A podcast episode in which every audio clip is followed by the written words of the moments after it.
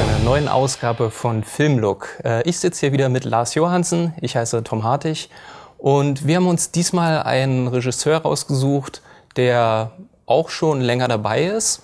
Er hat demnächst seinen 70. Geburtstag und ist ein Regisseur, der man könnte ihn als Kultregisseur bezeichnen, auch wenn er vor allen Dingen in den letzten Jahren nicht mehr die großen Erfolge feiern konnte. Und zwar reden wir von John Carpenter. Wobei interessant ist, in den letzten Jahren ist er wieder in der Öffentlichkeit mehr präsent. Er macht Konzerte gerade. Ähm, hat einige auch in Deutschland gegeben. Ähm, ich habe begeistert das gehört, weil er ist ja auch der Komponist seiner Filme. Das werden wir noch vertiefen, denke ich. Und da ist er plötzlich als ähm, wieder bei diversen ähm, Konzerten da gewesen. Leute, die da waren, sagen, es ist begeisternd, ihn zu sehen.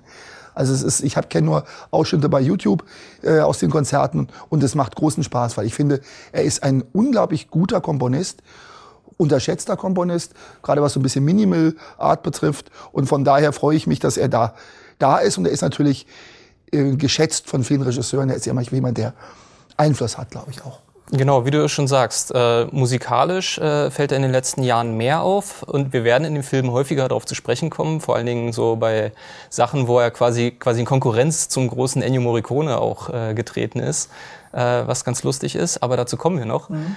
Ähm, fangen wir lieber am Anfang an. Äh, denn tatsächlich hat er das erste Mal so mit sich reden gemacht, äh, direkt mit einer Oscar-Nominierung und sogar einen Oscar bekommen. Ne? Zumindest an einem Film beteiligt gewesen, der einen Oscar bekommen hat. Ähm, The Resurrection of Bronco Billy. Ähm, hattest du von dem Film vorher schon mal was gehört oder ihn gesehen? Gesehen habe ich ihn nicht, gehört viel, weil ähm, nun ist es ja so, dass John Carpenter, was bekannt ist, unter anderem sehr von Howard Hawks beeinflusst ist. Hawks ist ein großer Western-Regisseur und darum war natürlich auch Resurrection of Bronco Billy ein Western, interessanterweise. Ein Genre, das nachher bei Carpenter scheinbar keine Rolle mehr spielt und doch in all seinen Filmen eine Rolle spielt. Also von daher glaube ich, dass das sehr ähm, Western-Motiv bei ihm sehr wichtig ist und auch die Howard Hawks Geschichte sehr, sehr wichtig ist. Und von daher kann ich diesen Film ähm, aus der Literatur, aber nur daher. Hast du ihn mal gesehen? Ich habe tatsächlich auch nicht gesehen, aber das von dir angesprochene Western-Motiv, äh, mal sehen, wie, wir, wie sehr wir das nachher noch benennen können bei den späteren Filmen. Aber man wartet immer noch drauf, dass er irgendwann mal einen reinen Western dreht, weil es wirklich sehr häufig drinne steckt. Ähm, den Film, den ich gesehen habe, und zwar gestern in Vorbereitung auf die Sendung das erste Mal, ist äh, Darkstar. It is the future. Mankind has conquered the stars. He moves out to the endless interstellar reaches of the universe. An advanced exploration corps. A new breed of pioneer must seek out unstable planets and destroy them. Drive sequence begun. Hit it, Pinback.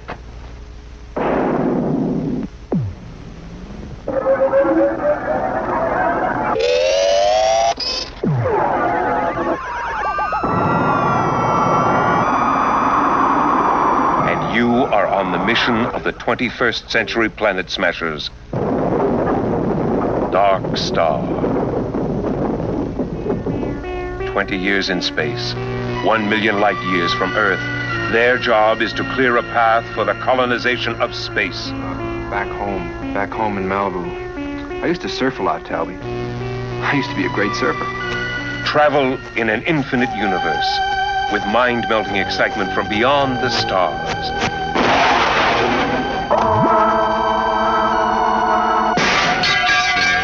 Computer to bomb number 20. Return to the bomb bay immediately. But I have received the operational signal.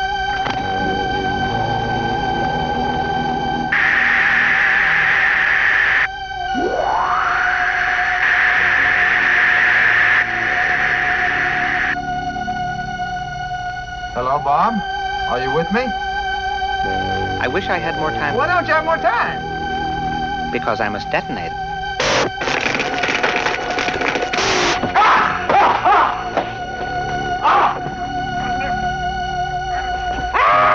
I must detonate.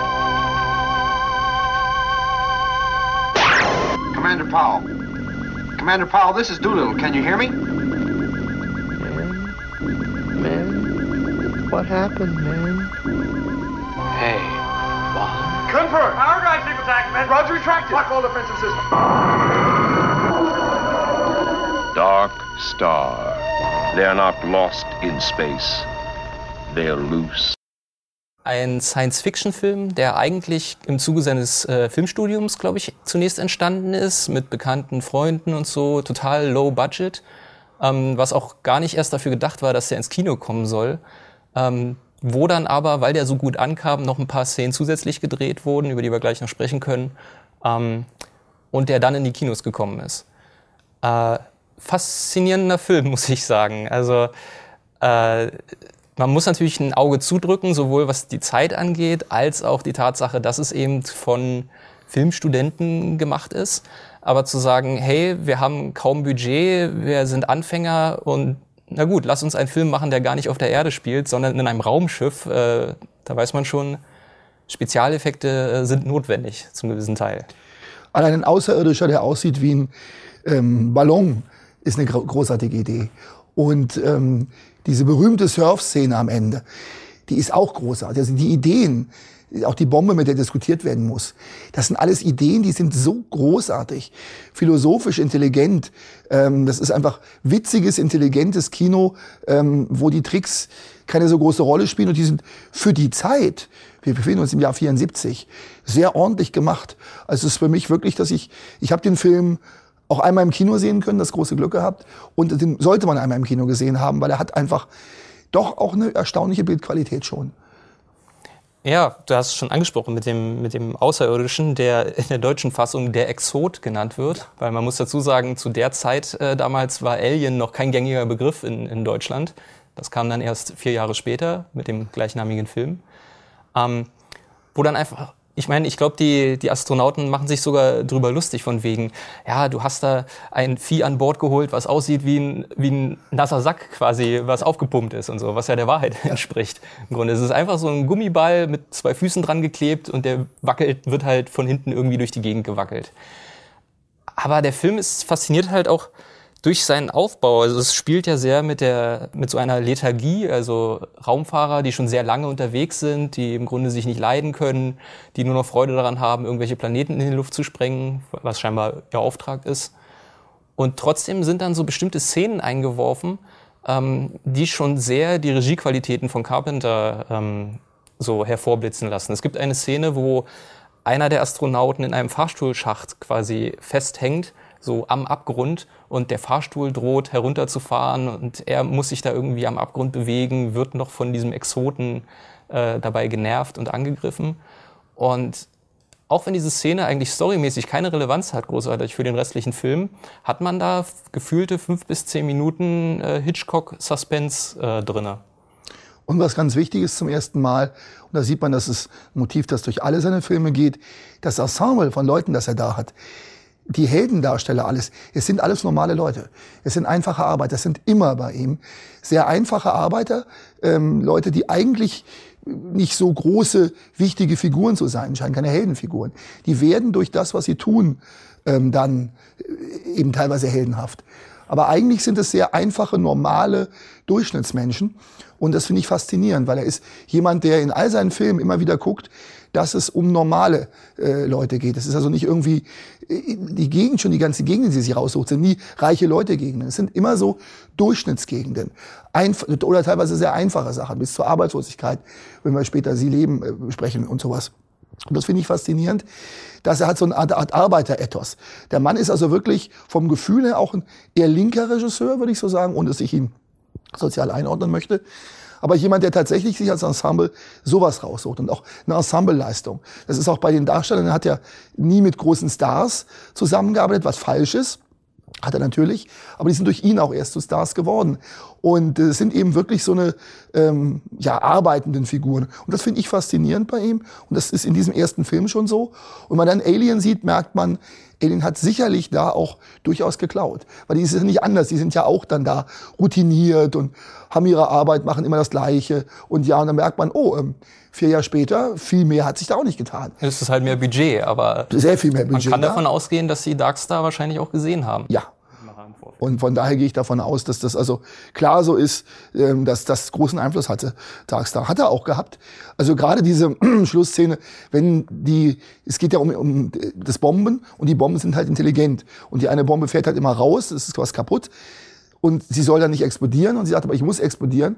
Und dann gibt es wirklich lange philosophische Diskurse, warum sie nicht explodieren darf. Und irgendwann entscheidet sie selbsttätig, ja, jetzt explodiere ich, jetzt ist es gut. Jetzt ist der philosophische Diskurs zu Ende, jetzt wird explodiert. Und buff ist Schluss. Und wie immer bei belesenen, guten Filmemachern merkt man halt die ganzen Referenzen, die drin stecken. Sowohl was Film angeht. Also in dem Film ist ganz klar 2001 äh, äh, so ein ja. bisschen das Vorbild mit drinne, ne? so Diskussionen mit einer KI. Äh, hier komödiantisch ein bisschen überhöht, aber eben auch die philosophischen Aspekte, die du angesprochen hast. Da ist Descartes drinne. Ich denke, also bin ich, also auch wörtlich zitiert im Film, inklusive nachher Bibelzitat, die dann zum Untergang führt des, des Ganzen. Ne? Es werde Licht und die Bombe explodiert. Ja. Und äh, auch Kubrick so ein bisschen, ne, dieses, was bei Kubrick das Reiten auf der Bombe ist, ist hier eben äh, das Surfen ins, ins Verderben. Und da hat er durchaus natürlich bei, bei Kubrick auch äh, sich was abgeguckt, das ist ganz klar. Aber er parodiert es, aber intelligent. Es ist also eine Kubrick-Parodie, die hochintelligent ist. Also wir sehen, der Film ist tatsächlich ein sehr wichtiger zum Auftakt seiner Karriere.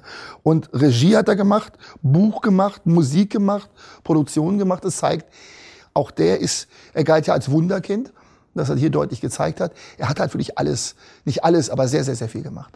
Es hat mich gewundert, als ich mir so die späteren Filme mal die Hintergründe angeschaut habe. Ich dachte eigentlich, dass er sehr häufig so in Personalunion diese vielen Dinge gemacht hat. Vor allen Dingen habe ich erwartet, dass er mir häufig am Drehbuch mitgearbeitet hat. Das ist aber schon ab Mitte der Karriere nicht mehr ganz so stark der Fall. Am Anfang hat er häufig die Drehbücher noch selber mitgeschrieben.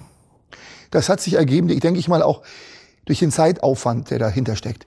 Weil irgendwann schafft man das auch gar nicht mehr. Weil man merkt, er ist ja mit den anderen Sachen schon sehr ausgelastet. Und ähm, aber dazu kommen wir ja von Film zu Film. Ähm, ich würde vorschlagen, wir gehen zum nächsten Assault, Anschlag bei Nacht.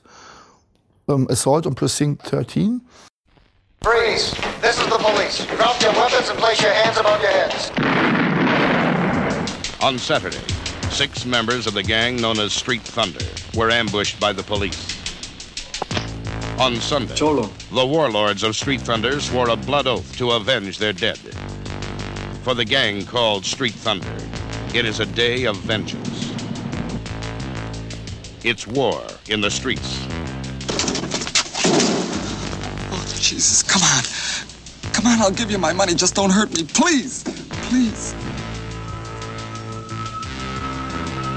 It's terror in the night. It's the most shattering assault on a police station in history. Assault on Precinct 13. This is the siege. It's a goddamn siege.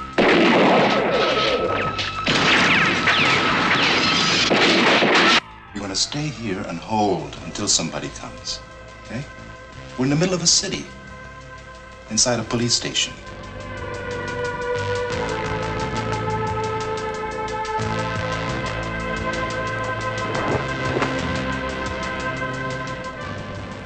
Does that mean? They're not afraid to die. Any of them.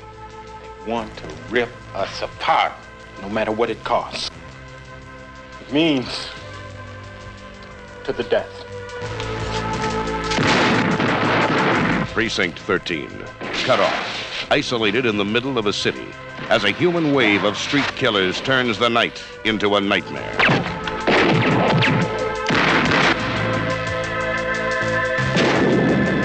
War going on down here. We can't find the damn thing.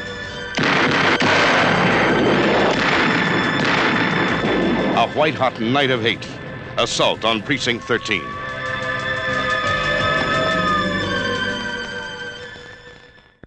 Und da sind wir mitten, äh, sage ich mitten bei Howard Hawks. Weil das ist natürlich ähm, Rio Bravo in allererster Linie, der hier nicht nochmal gedreht wird, um Himmels Willen, aber wo ganz große Ähnlichkeit ist. Kein einziger bekannter Schauspieler, eine unglaublich intensive Handlung. Ähm, das Böse, das kein Gesicht bekommt, das diffus bleibt. Man weiß, es ist irgendwas im Aufstand. Das ist auch eigentlich fast ein Science-Fiction-Film, denn wir wissen nicht, welche Stadt ist es genau. Diese Stadt scheint im Ausnahmezustand zu sein. Ein Polizeirevier wird geschlossen Und es wird belagert von einer amorphen Masse von, sind es Terroristen? Wir dürfen nicht vergessen, die Zeit 76, 77 weil bei uns RAF und anderes, also Terror war einer durchaus nicht unbekannt. Und ähm, da stehen gegenüber den Terroristen dann sozusagen die aufrechten Verbrecher, die aufrechten Gangster, die dann was tun. Und die werden ja, Terroristen werden als sehr böse gezeigt, weil sie tun etwas, was selten passiert in dieser Brutalität. Sie erschießen ein Kind, das Eis äh, sich gekauft hat am Anfang. Eine, eine, super, der, eine super spannende Szene. Ja, eine der erschreckendsten Szenen eigentlich, weil niemand erwartet das. Also äh, in dem Jahr, aber bis heute, als ein Kind das Eis holt, erschossen wird, relativ grundlos, nicht relativ, sondern völlig grundlos, ist ähm, wirklich ein harter Schlag in die Magengrube. Und vor allen Dingen, das werden wir in einem sehr bekannten späteren Film auch nochmal sehen, äh, dass die Kamera auch in die Ich-Perspektive des Killers geht. Also der Großteil der Szene besteht daraus, dass man durch das Fadenkreuz des Gewehrs schaut, ja. wie es quasi sein Opfer aussucht, auch scheinbar wahllos. Ja. Ne? Sie fahren durch die Stadt und schauen, wen können wir erschießen. Also es ist wirklich äh, faszinierend gemacht. Und äh, die Musik ist großartig. Also da ist zum ersten Mal für mich die Musik unglaublich bedeutsam geradezu. Ähm, das ist wirklich eine, eine sehr mitreißende Musik. Elektronisch eben, das ist ja bei ihm wichtig, dass er die macht. Und da ist dieses Minimal aber so spannend und da gebe ich dir recht, Hitchcock ist eben auch eine Referenz, wird gerne vergessen, aber kann man hier auch mit dazu packen.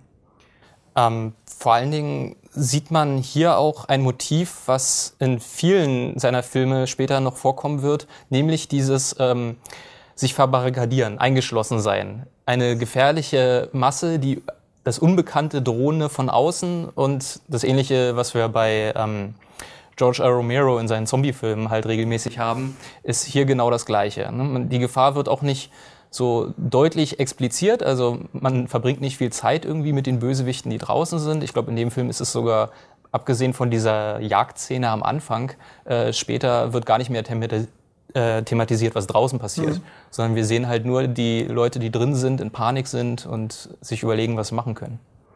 Und die wirklich, ähm, ja eigentlich denkst du dir, es ist alles sicher. Sie gehen zu einer Polizeistation, es ist alles sicher. Und da sind wir bei Rio Bravo, der Sheriff ist da, alles ist gut, nichts ist gut. Übrigens der Sheriff äh, bei Rio Bravo heißt ja John äh, T. Chance. Und das ist übrigens einer der Namen, den Carpenter ähm, immer mal wieder auch in Filmen für sich verwendet hat, glaube ich, für, für Schnitt oder anderes. Ähm, äh, er nimmt gerne Namen, die tatsächlich eine Bedeutung haben. Und er ist ein großer John Wayne-Fan, was er damit auch nochmal deutlich zeigt. Ähm, denn auch John Wayne ist ja eigentlich der Mann aus dem Volk, so einer von uns sozusagen, der ordentliche, aufrechte Amerikaner. Und das Interessante ist, den gibt es eben bei ihm auch. Nur ist dieser durchaus aufgeklärter. Ähm, Wayne ist ja eher sehr konservativ und das sind die Figuren bei ihm nicht ganz so. Ja, bei ihm gibt's halt auch seltener ein Happy End. Ne? Wir haben Figuren, die vielleicht äh, eben nicht dafür belohnt werden, dass sie so aufrichtig sind, ja. sondern am Ende gewinnt häufig das Böse. Und auch wenn dieser Film nicht dazu zählt, er hat ja später seine sogenannte Apokalypse-Trilogie, ähm, es sind halt Welten am Abgrund. Ne? Ja. Wenn selbst eine Polizeistation, Schrägstrich Gefängnis, äh, nicht mehr das sicherste sind, man selbst da nicht sicher ist, äh, dann denkt man halt, okay, dann ist man nirgendwo mehr sicher. Und das ist wirklich faszinierend. Also diese Unsicherheit zu erzeugen und zu zeigen, das ist schon wirklich groß. Und dafür, dass das, der Etat auch so klein war, ist das Resultat also wirklich bildsprengendes, großes. Und ähm, als der dann vor einigen Jahren Zeit endlich mal auf einer vernünftigen Blu-ray rausgekommen ist. Man sieht ihn wieder und sagt sich, boah, ist das eine sehr hohe Qualität. Filmisch, ähm, vor allem wenn man bedenkt, wie klein der Etat ist, wie der mit dem wenigen umgeht, die wenigen Räume, die es gibt. Es gibt ja wirklich diese, diese Beschränkung, diese kleine Gruppe, ganz wichtig, du hast es genau auf den Punkt gebracht. Es sind immer kleine Gruppen, um die es geht die kleine Gruppe, die dort sich gegen eine amorphe Masse verteidigen muss. Die Gruppe, die uns immer klarer gemacht wird, wo es eine Rollenverteilung gibt, die aber auch wechseln kann. Und vor allen Dingen, Frauen sind durchaus gleichberechtigt. Das ist auch bei ihm ganz wichtig. Die Frauen langen eben auch mal zu. Ähm, das ist ein wichtiger Punkt, weil das war gerade damals nicht unbedingt der normale Fall. Und bei einem, der ist ja nicht weit weg noch zu Halloween, da kommen wir dann deutlicher drauf, da wird das ganz, ganz wichtig, dass ähm, diese starken Frauen eine große Rolle bei ihm spielen. Mhm. Äh, wir können ja dann direkt weitergehen. Ich weiß nicht, also zwischen äh, diesem Film und Halloween habe ich hier noch zwei weitere Filme. Das unsichtbare Auge und Die Augen der äh, Laura Mars, was beides TV-Filme sind. Äh, bei dem einen hat er Regie geführt, bei dem anderen. Äh, ich glaube, Laura Mars ist kein TV-Film. Ich will mich nicht festlegen. Ich meine, es wäre kein TV-Film. Okay. Ja, stimmt, ist, TV ist ein Kinofilm. Aber, aber, da hat er wirklich nur ähm, das Buch und Story mitgearbeitet. Film selber, ich habe den irgendwann mal gesehen. Ehrlich, man braucht ihn nicht, um glücklich zu werden. Und das ist beim unsichtbaren Auge ein bisschen anders. Das ist schon ein toller, auch wieder in einem Raum fast spielenden Film. Eine Frau wird beobachtet. Da haben wir die starke Frau das erste Mal richtig im Mittelpunkt stehen, die beobachtet wird und ähm, gucken muss, dass sie aus der Situation rauskommt. Da ist sehr viel Hitchcock dran. Da ist aber auch sehr viel ähm, diese starke Frau eben dabei. Ich halte den für einen wichtigen Film, aber es ist ein TV-Film und hat entsprechende Einschränkungen in jeder Hinsicht. Und ich denke, wir sollten uns den Luxus leisten, äh, doch zu Halloween dann direkt überzugehen. Halloween night. A small American town. 15 years ago.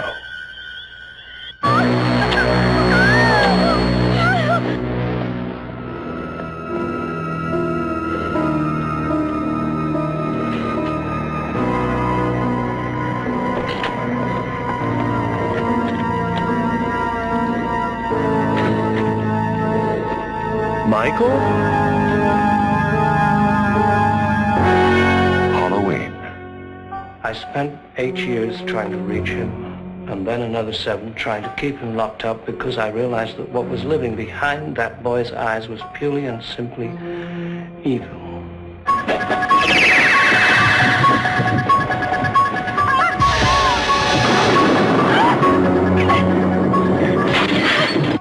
I think he'll come back. Exploring uncharted territory? totally charted. Just talk. Sure. Sure, mm-hmm. sure. The only reason she babysits is to have a Halloween.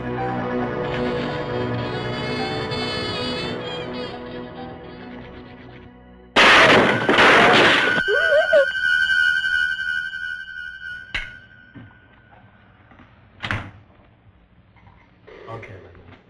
Come on out.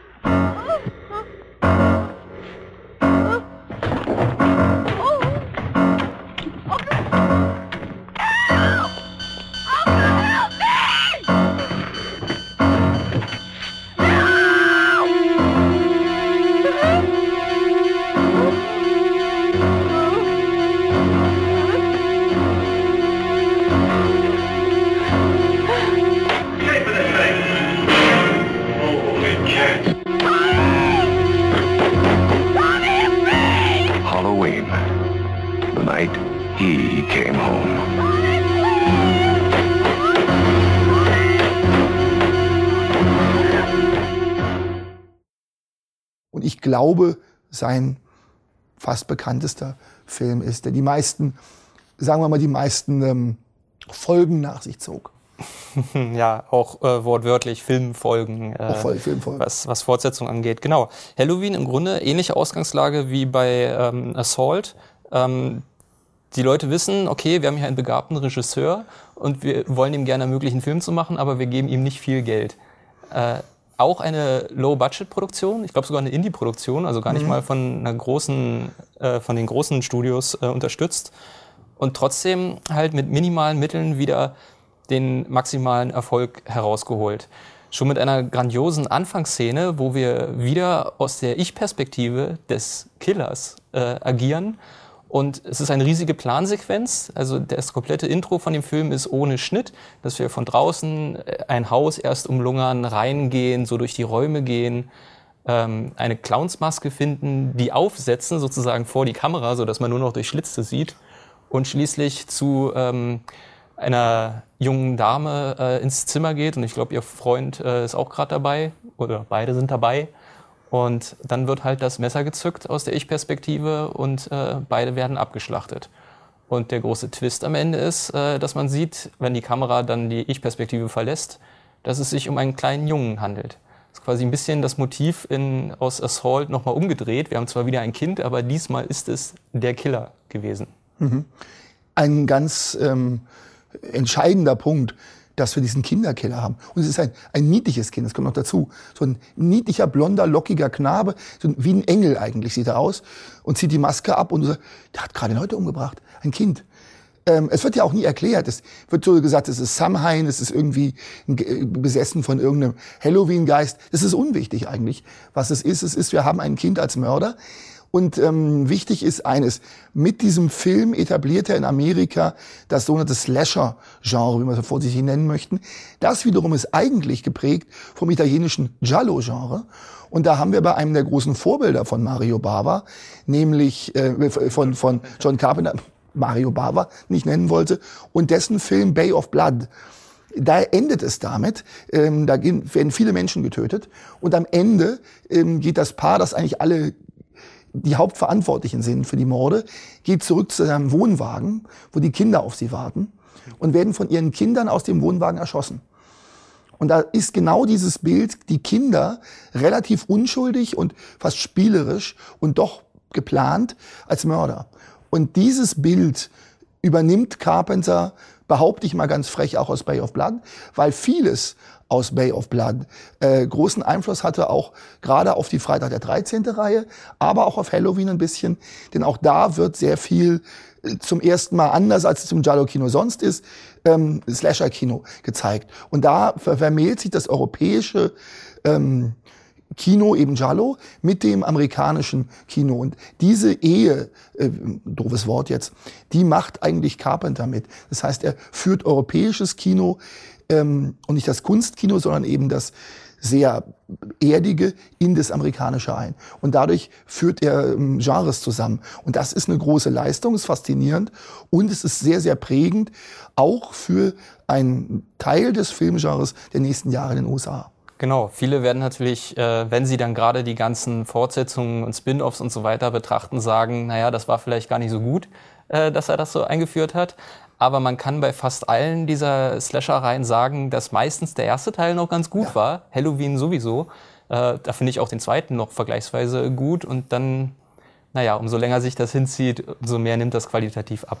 Ich habe tatsächlich vor ein paar Monaten erst mir, um das mal nachzuholen, die gesamte Halloween-Reihe und dann auch Freitag der 13. am Stück mal gegeben. Und das ist ganz interessant, so langsam den, den Verfall zu sehen, aber auch, wie man damit umgeht, die gleiche Geschichte immer wieder zu erzählen und dann irgendwann verzweifelt versucht, das noch ein bisschen origineller zu machen. Er hält sich ja in seinem Film, das darf man ja auch nicht vergessen, es hat zwar den Effekt, dass danach dieses Slasher-Genre so ein bisschen populär geworden ist, ähm, aber er selber hält sich ja mit Blut eigentlich zurück. Ja, auch das wichtig zu wissen. Und was wir gesagt haben, er hat mit Jamie Lee Curtis ähm, wichtig zu wissen, Tochter von Janet Lee, die ja das Opfer war in Hitchcocks ähm, Psycho. Ähm, Jamie Lee Curtis ist eine tolle Darstellerin, die sehr ähm, auch Einzelgängerin ist bei sich in, de, in, ihrer, in ihrer Klasse, in ihrem Leben eigentlich, die so ein bisschen auch als diejenige gezeigt wird, die ist vorehelicher Sex kommt für sie nicht in Frage. Sie hält sich da sehr zurück, alle anderen flirten, sie flirtet nicht. Sie ist da sehr zurückhaltend, sehr fast schon ein bisschen herb. Aber das Tolle ist, ähm, es ist ein weiblicher Held. Und es ist wirklich, sie ist die Heldin in diesem. Und zwar auch ungebrochen, sie ist die Heldin. Und das finde ich faszinierend. Da gibt es eben keinen rettenden Mann. Es gibt den Psychologen Donald Pleasance, der ist aber ein dicker, älterer Mann, der kann ihr körperlich nicht helfen. Die Frau ist wirklich sehr selbstständig unterwegs. Und das zeigt deutlich, dass Carpenters Frauenbild ein sehr anderes ist es auch, auch damals filmprägend war. Also wirklich für ihn ist, und das ist auch im Slasher-Genre, anders bei anderen Regisseuren. Da sind es meist die Männer, die dann helfen und tun. Nein, es ist wirklich die Frau, die alleine ganz wichtig, alleine das Problem lösen muss. Und selbst wenn es nur die Frauen sind, also das Slasher-Genre hat ja gerade den Vorwurf, also da treffen so zwei Interpretationsmuster aufeinander. Die einen sagen, da sind endlich mal starke Frauenrollen, weil es gibt immer das Final Girl quasi, ja. was dann den Killer besiegt. Auf der anderen Seite sind aber 90 Prozent des Films davor in der Regel so, okay, wir begleiten den Killer und haben Spaß dabei, wie er Frauen umbringt, ne, die ihre Sexualität ausleben. Frauen eben auch als Opfer, vor allen Dingen Frauen, die eben, wie du sagst, das ausleben als Opfer. Aber da ist er eben davor und sagt sich, nein, bei mir sind Frauen auch, aber auch die Männer äh, ganz klar bei ihm Opfer. Die Frau in dem Fall ist tatsächlich das Einzige, was allen helfen kann. Fun Fact vielleicht noch äh, zum Schluss für, für Halloween, den aber wahrscheinlich fast alle Halloween-Fans auch kennen, dass die Maske, die Michael Myers, also der Killer, trägt, eine äh, Maske ist von äh, Captain Kirk im Grunde. Nur halt bisschen die Augen ein bisschen größer gemacht, noch blau-weiß angepinselt und fertig ist äh, der Grusel schlechthin. Quasi William Shatner ist äh, Horror, wenn man das sich überlegt. Ist, finde ich, eine schöne, finde ich auch sehr schön und interessant, ähm, dass das so ist. Ja, und im direkten Anschluss, also es kommt drauf an, wir wissen nicht genau, welcher Film zuerst kam. Vielleicht, äh, ich würde, weil das so gut anschließt, direkt mit The Fog erstmal Ja. weitermachen. John Carpenter's The Fog. This is KB Antonio Bay. Stevie Wayne here, and let me be the first to wish Antonio Bay a happy birthday. We're 100 years old today, and keep a watch out for that fog bank heading in from the east. 100 years ago, between midnight and one, something unknown came out of the fog. Now it has returned. Oh, Jesus.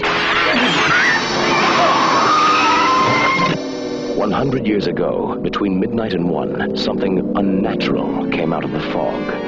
Now it has returned.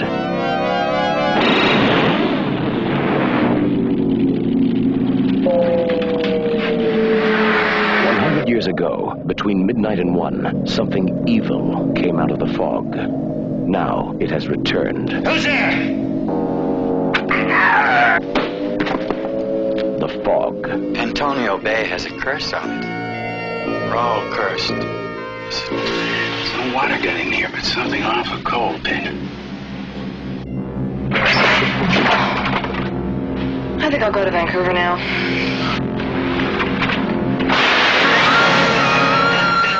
Where's the fog now? Well, it should be right outside my door now. Oh, there's something different about this fog. Dan, stay away from the door! Someone listen to me! Get inside and lock your doors. Close your windows. There's something in the fog.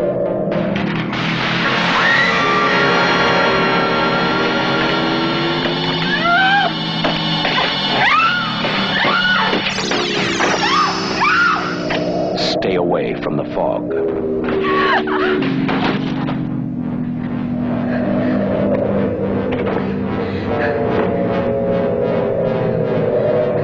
From the creator of Halloween, the ultimate experience in terror and suspense. John Carpenter's The Fog, starring Adrian Barbeau, Jamie Lee Curtis, John Houseman, Janet Lee as Kathy Williams, and Hal Holbrook as Father Malone. Fog. What you can't see won't hurt you, it will kill you. Between midnight and one, it will find you. Nebel des Grauens habe ich gestern tatsächlich zum ersten Mal gesehen. Ähm, und ich finde das ganz interessant. Ich hatte das schon wieder vergessen, dass äh, Jamie Lee Curtis die Tochter ist von, äh, von Janet Lee, weil beide ja in diesem Film dann mitspielen. Ja. Und da merkt man dann auch die Hitchcock-Anleihen oder so. Das ist, kommt nicht von ungefähr wahrscheinlich, dass sie dann hier eine Rolle bekommen hat. Also bei The Fog ist auch deutlich äh, natürlich die Hitchcock-Anleihe und dass sie da eine Rolle eben, das hängt schon alles miteinander zusammen, ist faszinierend. Ich finde, der Film fällt irgendwie ein bisschen hinter das bisher Erreichte zurück. Der hat tolle Momente, ähm, aber es grundsätzlich ist was nicht stimmt und man wird auf diese Unstimmigkeiten aufmerksam, weil es wird einem alles erklärt, wo die kommen die her, die Piraten rächen sich. Aber warum tauchen die auf einmal irgendwann später wieder mal auf, wo eigentlich alles vorbei ist? 100 Jahre. Ja, Das ist immer das nein, nein, nachdem alles erledigt ist, scheinbar. Ganz zum Schluss so, kommen sie noch einmal in der Kirche. Wir müssen übrigens mal vorbeikommen, wir haben noch was zu erledigen. Und sagst dir, was sind das für Piraten? Das hat man doch vorher schon erledigt. Haben sich Interess mal anders überlegt. ja, aber interessant ist diese Mischung, den Nebel sich zu nehmen, als auch etwas, was Angst macht, was von oben beobachtet werden kann. Der ganze Ort ist sozusagen auch einsehbar. Der Nebel kommt näher, im Nebel ist das Grauen versteckt. Und ähm, ich mag den Anfang auch, wenn dann der alte Seemann erzählt ihnen die Geschichte, den Kindern, eine Uhr ist zu sehen, die Kinder hören, es ist wirklich faszinierende ähm, Geschichte und dann auf einmal äh, wird das, was da erzählt wird, Realität. Das hat schon äh, Momente. Ich sehe das ähnlich wie du. Also der Film hat viel Gutes, aber am Ende hat er mich halt doch nicht so gepackt, weil die Geschichte dann doch relativ banal bleibt. Ich mag auch den Anfang total, mit der, wo sozusagen gleich die Geistergeschichte erzählt wird. Man ist quasi selber als Zuschauer wie das Kind, was äh, diese Legende hört. Und man weiß natürlich schon, okay, wahrscheinlich wird das dann auch sich äh, dann zeigen im Verlauf des Films. Ja, und es wird viel, also Carpenter ist auch teilweise ein langsamer Filmerzähler, also er lässt sich viel Zeit, um Atmosphäre und Stimmung aufzubauen, bis dann quasi irgendwann die, die Hölle losbricht und die Musik dann auch äh, lospumpt und äh, es dann Action gibt. Aber es ist halt sehr viel Warterei dafür, dass es im Endeffekt nicht mehr ist als das, was man von Anfang weiß. Ja. Es sind halt Geisterpiraten, die sich rächen für ein Verbrechen, was halt vor 100 Jahren mal passiert ist. Und das ist so, ja, das ist wirklich eine schöne kleine Geistergeschichte. Ich meine, ich glaube, so das zur Seite liegt, ähm, kann man ganz zufrieden sein. Aber auch hier hat man schon ein Motiv, was dann später in dem Film auch häufiger kommt, nämlich äh, das religiöse Motiv. Also wir haben häufig äh, so Religion, Priester, die halt äh, dieses Übernatürliche so ein bisschen ähm, ansprechen. Ne? Also wie können wir noch an Gott glauben? Wie können wir mit Religion gegen das Böse, gegen Satan kämpfen, was wir später im Film noch haben werden? Religion spielt eine große Rolle bei ihm immer. Und äh, hier völlig richtig große Rolle. Und wir haben natürlich den, wieder die Leute aus dem Volk, den Lastwagenfahrer, ähm, der auch dazu packt. Da ist die Frau eben nicht alleine diejenige, die das lösen kann. Die gerät auch mal schon in Not. Da haben wir das schon, dass der Mann dann da hilft. Das ist ein bisschen anders. Aber ähm, das ist ein schöner Film, ein schöner Übergangsfilm, sage ich mal, weil ähm, er würde jetzt ja noch einen Haufen Klassiker drehen. Das nächste ist ja, können wir kurz vielleicht ansprechen, Elvis.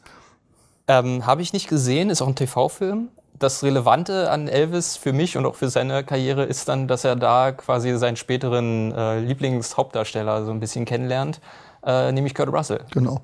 Und ich glaube, damit haben wir das Wichtigste besprochen dazu. Ich habe den irgendwann mal gesehen. Der ist ganz schön gemacht, äh, aber es ist ein Fernsehfilm ähm, und ich bin kein Elvis-Fan. Von daher wäre es unsinnig, da äh, mehr Worte zu verlieren. Und wir können zum nächsten kommen.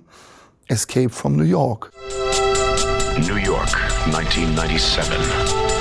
The entire city is a walled maximum security prison. Bridges are mined. The rivers are patrolled. And the United States Police Force has everything under control. Down. I'm going in.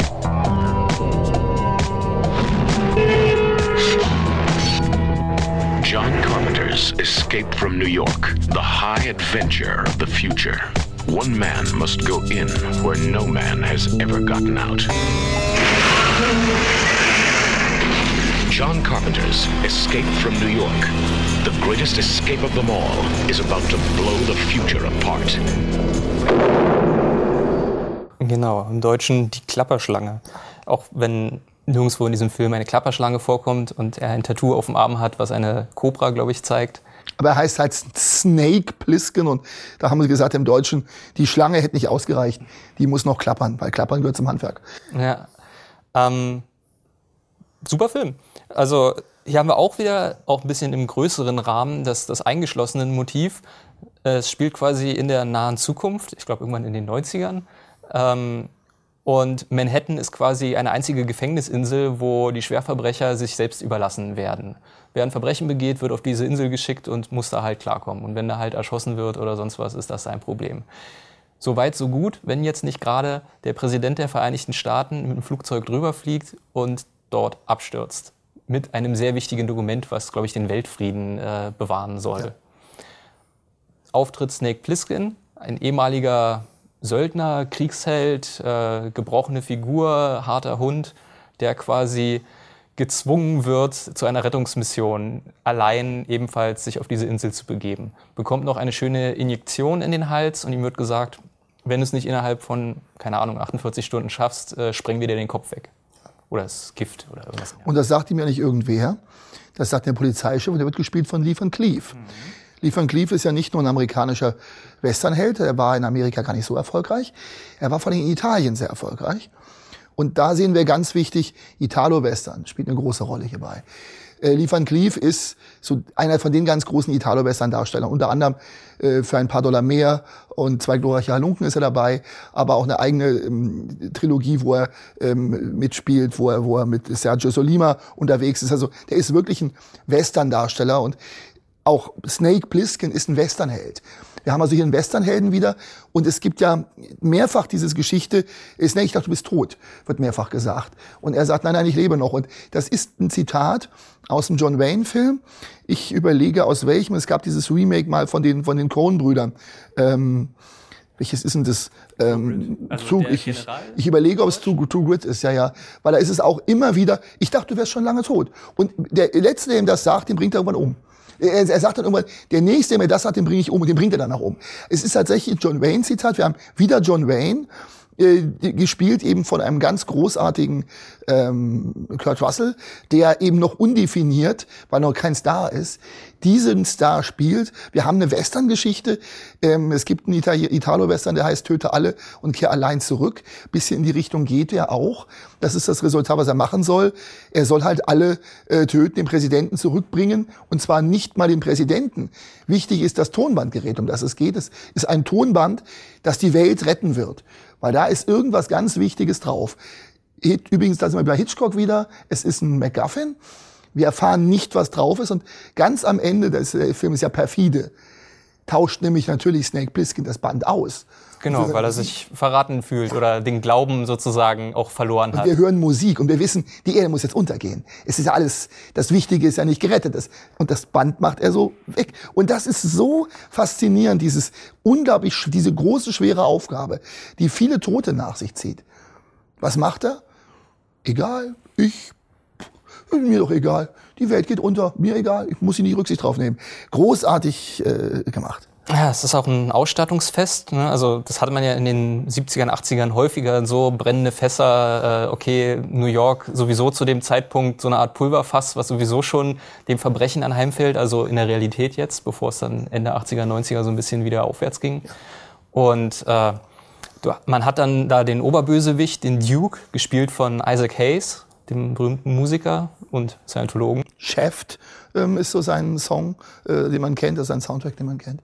Und äh, der da mit eiserner Hand regiert, aber auch mit viel Soul, da in so einer Limousine rumfährt, ganz toll, wo vorne statt Scheinwerfern oder zusätzlich zu den Scheinwerfern Kronleuchter, Mini-Kronleuchter auf der Limousine äh, montiert sind. Äh, sieht super aus. Und vielleicht, äh, was noch ein Fun-Fact ist, es gibt am Anfang, wenn ähm, Snake Plissken auf Manhattan zufliegt, äh, gibt es so eine Art äh, Computerbildschirm, der sozusagen die Umrisse so im, im Gitter von Manhattan zeigt. Damals waren die Computer noch nicht so weit oder jedenfalls zu teuer für so eine Filmproduktion.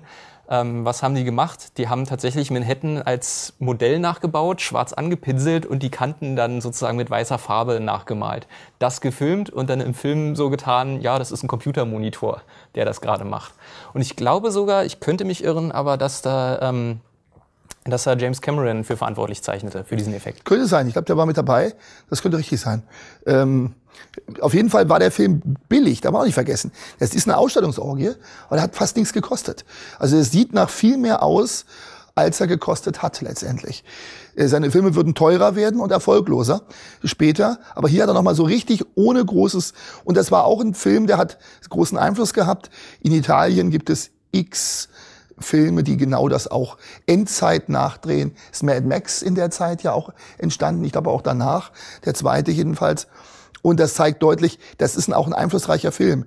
Diese, diese Erdendzeit war dann ein Thema und in Italien gibt's endlos viele Nachzieher, die alle ähm, viel klappern, aber äh, eben keinen Snake dabei haben. Haben keinen Biss. Kein Biss. Das ist es. Ähm, ein Jahr, da, nee, im selben Jahr sogar, ähm, Halloween 2, da hat er zwar nicht Regie geführt, zumindest nicht eigentlich. Regie hat da äh, Rick Rosenthal gespielt, äh, geführt, der zu dem Zeitpunkt kein Regisseur war. Der ist da, glaube ich, auch eher zufällig reingestolpert in diese Regierolle.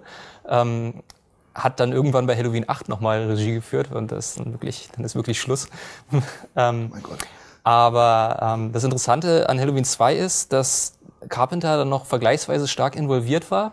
Der hat sich dann nachher den Film von Rosenthal angeguckt und hat gesagt, der muss blutiger.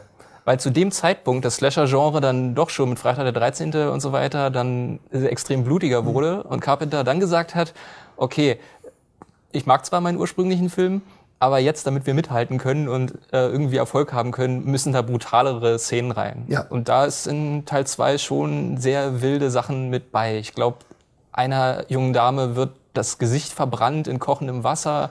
Woanders wird eine Spritze ins Auge gejagt. Da sind wir wieder bei Giallo-Motiven. Ne? Auge immer sehr, Und das sehr kochende Wasser auch. Ähm, Argento hat das auch gehabt. Also es ist schon etwas, was durchaus da auch wieder in den ähm, im, Itali im italienischen ähm, Giallo aufgetaucht ist. Aber wir nehmen ja ein bisschen zur Seite, weil wir ja doch wieder keine Zeit haben und gehen auf den Film, der eine wichtige Entscheidung darstellt. Das Ding aus einer anderen Welt.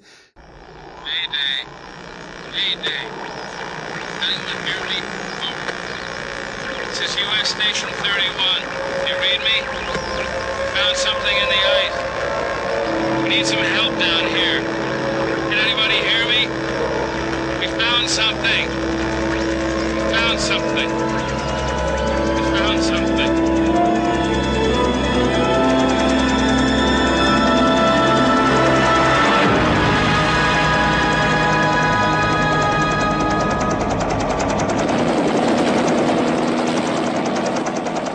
Twelve men have just discovered something. For 100,000 years, it was buried in the snow and ice. Now it has found a place to live. Inside. Where no one can see it, or hear it, or feel it. I know I'm human. Some of you are still human. This thing doesn't want to show itself. It wants to hide inside an imitation. It'll fight if it has to, but it's vulnerable out in the open. If it takes us over, then it has no more enemies. Nobody left to kill it. And then it's won. You guys gonna listen to Gary? He can beat one of those things!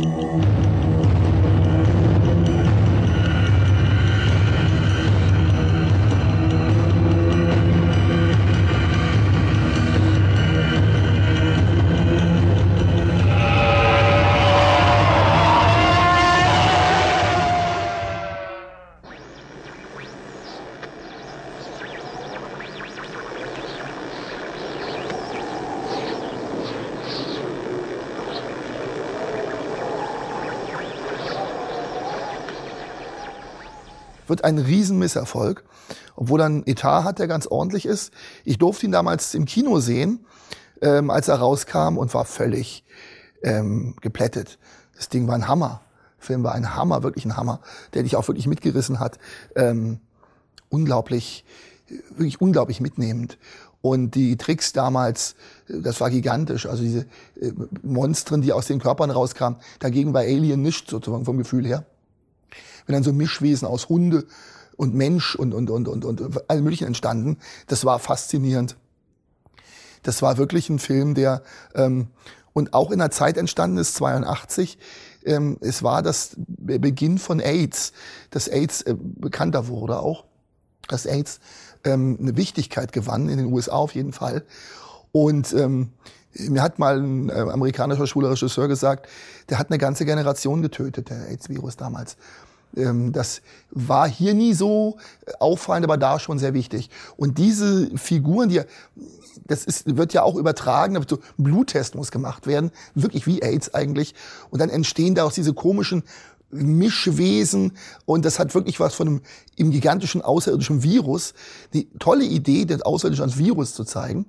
Und natürlich ist es ein Remake vom Film The Thing, den es auch schon mal gab, wo ja ein offizieller Regisseur auch angegeben ist, dessen Namen ich immer wieder äh, zu verdrängen weiß, weil so wichtig, wir wissen, Howard Hawks, Ja. da ist er wieder, hat Regie gemacht und Hawks ist nun das große Vorbild mit von ähm, Carpenter und so kommt alles wieder zu sich. Was ich faszinierend finde, ist, dass äh, in dem Original, also aus den 50ern, spielt ja eigentlich ähm, sozusagen die Paranoia vor dem Kommunismus, sollte eigentlich äh, eine größere Rolle spielen, finde ich aber in dem Carpenter-Film viel präsenter.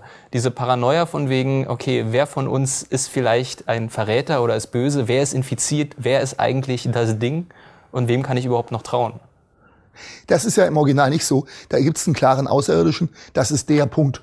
Und hier könnte es jeder sein. Da geht es mehr um Wissenschaft gegen Militär, ja. gegen gute Menschen. Und das ist genau, gebe ich dir völlig recht, sehr, sehr faszinierend. Und du hast musikalisch ja schon was vorhin angesprochen. Die Musik hier ist tatsächlich von Morricone.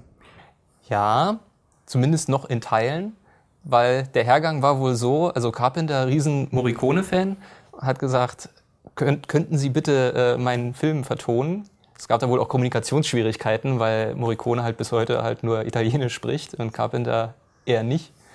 Und ähm, als er dann den fertigen Soundtrack bekommen hat, meinte Carpenter so, hm, es ist schon ein ganz tolles Stück Musik, aber leider ist es in vielen Stellen nicht das, was ich mir vorgestellt habe. Was hat er kurzerhand getan? Hat sich wieder seinen Synthesizer genommen und hat dann selber seine minimalistischen elektronischen Töne dazugegeben, so dass das Resultat dann quasi eine Mischung ist aus Morricone und Carpenter. Was aber interessant ist, weil im letzten Tarantino-Film The Hateful Eight wurden dann ein Großteil des nicht benutzten Soundtracks für äh, The Thing dann dort verwendet. Man kann sowieso The Thing und Hateful Eight gibt sehr viele Parallelen. Mhm. Äh, ne? Auch hier haben wir wieder eine Gruppe von Männern, bei Hateful Eight noch eine Frau dazu, mhm. die quasi eingeschlossen sind in einer Schneelandschaft und äh, da drin mit Paranoia und Verrat zu kämpfen haben. Es gibt dann eben auch einen, der der Virus ist, der äh, eben ein anderer ist, als man denkt. Und von daher stimmt es, das ist ähm, die Parallele. War mir so gar nicht klar. Aber du hast recht, ist auch die Schneelandschaft wieder. Spielt hier eine große Rolle, ist ja alles Schnee, ähm, in der das spielt. Äh, gibt ja einen ganz großen Schneewestern, der ist eben nicht von Leone, sondern der ist von Sergio Corbucci. Hat aber eben auch eine Musik von Morricone, den ähm, Leichenpflastern seinen Weg. Und Leichenpflastern seinen Weg ist, ähm, könnte auch durchaus der Titel von Das Ding aus einer anderen Welt sein. Vor allen Dingen, weil er ja auch eigentlich nihilistisch endet. Es gelingt, das Böse zu töten. Das führt aber dazu, dass er ohne Heizung, ohne eine Chance auf Rettung der Held übrig ist. Und es gibt immer noch die Diskussion, ob denn am Ende die zwei zunächst Überlebenden, übrigens auch wie bei Hateful Eight, die dann vermutlich nach den Credits irgendwann dann halt in der Kälte äh, verrecken, ob da nicht einer von beiden sogar noch infiziert ist. Das heißt, es wird so offen gehalten, dass vielleicht die Welt doch noch untergeht. Ja. Deswegen gilt das auch als erster Teil seiner sogenannten äh, Apokalypto- äh, oder Apokalypse-Trilogie. Aber ich muss auch sagen, The Thing, ich habe den erst vor wenigen Jahren das erste Mal gesehen.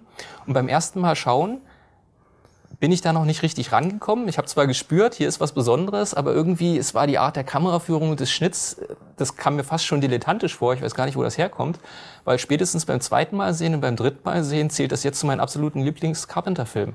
Die Effekte ganz großartig. Also immer, wenn man so heutzutage anführen will, naja, CGI häufig problematisch und handgemachte Effekte sehen häufig besser aus, dann ist das so ein Vorzeigefilm, wo man sagen kann, guck dir mal diese Verwandlungsszenen an von diesem Monster, was da drin ist. Ähm, ähm, der Film wurde ja auch remaked. Mhm. Äh, vor 2011, glaube ich, mhm. ähm, kam der raus. nicht lange her. Den habe ich vor kurzem mal gesehen. Der ist auch okay, bei weitem nicht so gut wie, wie der. Ähm, aber der macht die Monster halt mit CGI und da sieht es halt entsprechend doof aus. Das ist eben dieses handgemachte, ich habe die auch mal bei einer Ausstellung gesehen, ähm, diese, diese handgemachten Monstren, das sieht schon auch äh, in der Ausstellung noch interessant aus. Ist natürlich nicht so toll wie im Film, aber es ist ein interessantes Sehen. Nee, es ist wirklich, ähm, und du bist nicht allein damit, die Kritik hat es damals erbarmungslos verrissen, der Film war wirklich, der war ein echter Misserfolg, obwohl er sehr teuer war und es ist unerklärlich, warum er so ein Misserfolg war. Er war zur falschen Zeit auf dem Markt.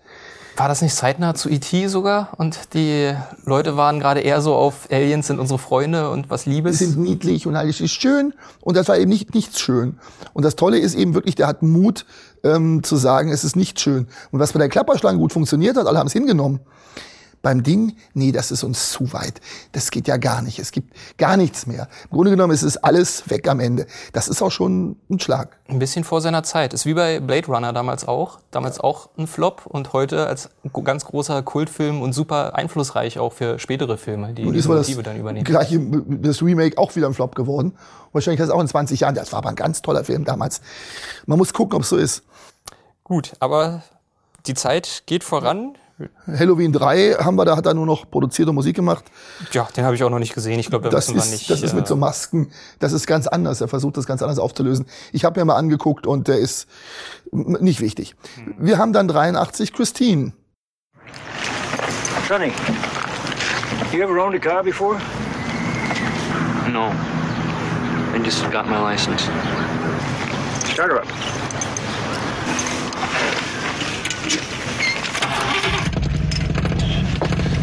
Her name's Christine. I like that.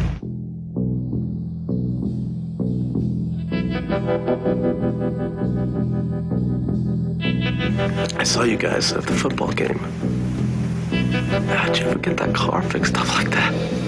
Oh, just plain old-fashioned hard work, huh? Ever since he bought that car, he's been obsessed with it. And you know what else? They told us the man who owned that car last died in it. What do you know about that car? I know that the guy who owned the car before Arnie, his daughter choked to death in Christine. It's that car. I swear it's the car. How's Christine coming? Oh, Cherry. That's funny, you know, because I, I heard she was total. Well, after I cleaned up the broken glass, it wasn't so bad. So what if you you fix it up, you know, and he just comes back and does it again? He won't do it again.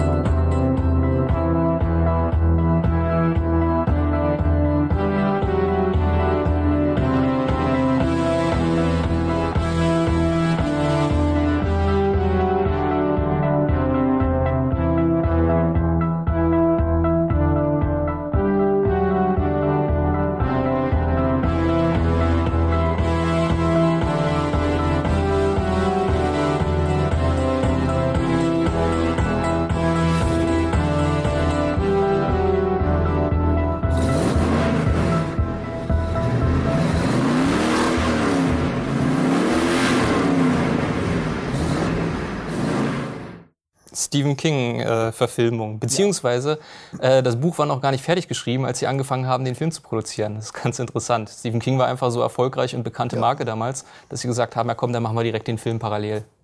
Und er ist ein, ich finde ihn schwierig. Man mag ihn, man hasst ihn. Ich gehöre zu denen, die ihn nicht mögen. Ich bin kein großer Fan von Autos. Und ähm, dieser Film hat als Hauptrolle halt ein Auto. Das ist für mich als Heldin auch ein bisschen wenig. Ähm, wir haben eben weiblichen Helden, dieses Auto, das sich einen Nerd raussucht, in den es sich verliebt sozusagen und die ihn dann groß macht und alle umbringt. Ähm, wir haben ein mordendes Auto. Ehrlich, ehrlich, das ist so irgendwie, also es war nicht meins. Also wenn es eine gewisse Metaebene hat, ich weiß nicht, kennst du den Film Rubber? Da geht Ja. es um einen Autoreifen. Ich weiß, ein Autoreifen, tötet, Und ja. der ist, für das, was er ist, äh, finde ich den super. Der ist aber ein paar Jahre alt und der ist genau das, äh, was er ist. Er ist nämlich, er nimmt sich nicht ernst. Christine nimmt sich aber doch eigentlich schon ernst. Klar, Also, man soll ich- Grusel ja. empfinden. Hm. Und das tue ich nicht, wenn ich ein Auto sehe, das, ähm, das auch immer wieder dann sich re- selbst reparieren kann. Das ist also sich ein selbst heilendes Fahrzeug. Das ist sehr, Es ist bei mir auch eine Weile her, dass ich ihn gesehen habe und er ist mir auch nicht in sehr guter Erinnerung geblieben. Ich habe mir das angeguckt und wie immer, ne, du hast einen talentierten Regisseur und dafür ist es halt gut inszeniert, aber Ich habe ihn dummerweise vor zwei Wochen gesehen und der ist noch präsent und dann dachte ich mir, nee, es ist also es ist interessant, musikalisch sehr interessant, weil er hat nimmt viele Titel so 50er, 60er Jahre auf. Die Idee ist nicht uninteressant im weitesten Sinne, aber es ist als Stephen King und kein nicht der beste King. Mhm. Dann machen wir doch direkt weiter. Ich würde das Philadelphia-Experiment überspringen. Das, ist, äh, hat er auch nicht Regie geführt. Äh, Starman mit Jeff Bridges als Außerirdischer und äh, Karen Allen, vielen bekannt aus Indiana Jones, ähm, Teil 1. In 1977, Voyager 2 was launched into space to the outermost regions of the universe. It carried an invitation in all languages for alien life forms to visit our planet. Someone, somewhere, listened and accepted our invitation.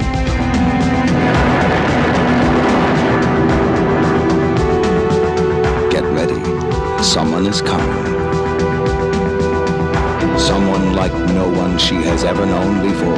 Can you clone a living organism from the hair of a dead man? We're hypothesizing a technology that's probably 100,000 years ahead of us. He has powers we cannot imagine, and the face and touch of the man she loved. I send greetings. What's the matter with you? How much English do you understand? I understand greetings in 54 planet Earth languages. Do you seriously expect me to tell the president that an alien has landed, assumed the identity of a dead house painter, and is presently out tooling around the countryside in a hopped up 1977 Mustang? You're not from around here, are you? Think of what it would mean to talk to a being from a civilization like that. Think of what we could learn.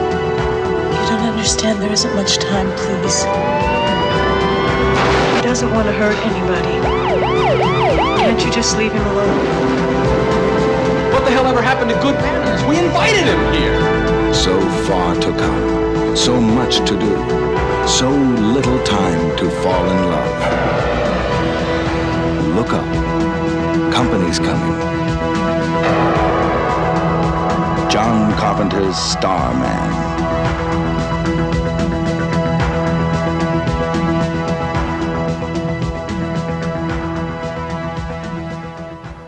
Ist ein netter Film. Ich habe so ein bisschen das Gefühl, Carpenter ist da eher so der äh, engagierte Regisseur, der es halt umsetzen soll, was sehr viele Drehbuchautoren, nach dem, was ich gelesen habe, so vorbereitet hatten. Interessanterweise hat damals äh, Colum Columbia Pictures, die den Film rausgebracht haben, die hatten so zwei Skripte. Das eine hieß Night Skies und das andere war Starman. Und bei Night Skies haben sie sich gesagt, naja, das ist eher so für Kinder, wir nehmen lieber Starman. Night Skies ist später unter dem Namen äh, E.T., der Außerirdische, äh, bekannt geworden. Äh, sich Columbia heute noch in den Hintern, dass sie sich für Starman entschieden haben. Ich weiß gar nicht, wie der sich an den Kinokassen gemacht hat. Wahrscheinlich okay. Ähm, ja, ich glaube nicht so umwerfen, weil er ist ja schön, die Idee ist hübsch. Es ist IT für etwas Erwachsenere. Nicht? Also. Ja, aber auch, es ist halt auch mit Herzschmerz, es ist sehr romantisierend. Ähm, ja, aber Frau ist am Ende schwanger und außerirdisch ist er wieder weg. Ähm, ich hatte damit auch so, ich habe ihn nicht wirklich gemocht. Das war für mich so eine Zeit, wo ich sagte, was ist mit dem los mit dem Carpenter? Da ist er beim Ding aus einer anderen Welt ganz weit oben und dann dreht er Christine, hä? Dann dreht er Damen, was soll das? Und dann macht er eben dazwischen ein Philadelphia-Experiment, nette Zeitreisegeschichte, aber nichts Wichtiges. Und danach kommt dann Black Moon, was auch so ein Ding ist, mit dem er wenig zu tun hat, in meinem Buch rumgeschrieben hat, aber ähm, das auch eher, na ja, ist. Dann würde ich gerne direkt äh, nach 1986 springen, Big Trouble in Little China, ja. was äh, als ich Kind war zu meinen absoluten Lieblingsfilmen gezählt hatte, weil das im Grunde eine ganz wilde Geisterbahnfahrt äh, wieder die ganze Zeit ist. This is Jack Burton in the Pork Chop Express and I'm talking to whoever's listening out there. It's a pretty amazing planet we live on here, and a man would have to be some kind of fool to think we're all alone in this universe. There is a hidden world where ancient evil weaves a modern mystery. What's going on here? Is this some kind of magic? The darkest magic.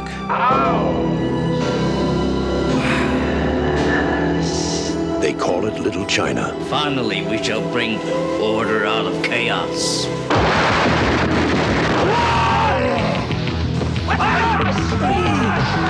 It's where Big Trouble was waiting for Jack Burton.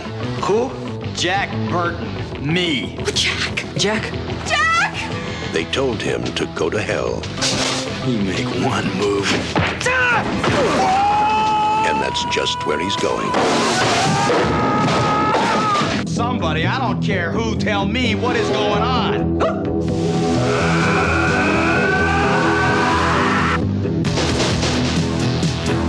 How are many mysteries, many unanswerable questions, even in a life as short as yours.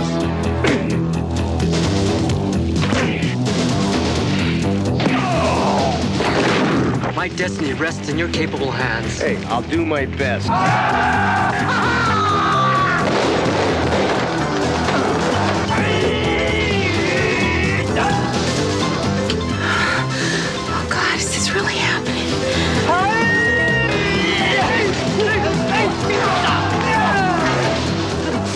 exact timing, Wang. One, two, three. We may be trapped. Total concentration. Safety. Huh, yeah. You ready, Jack? I was born ready.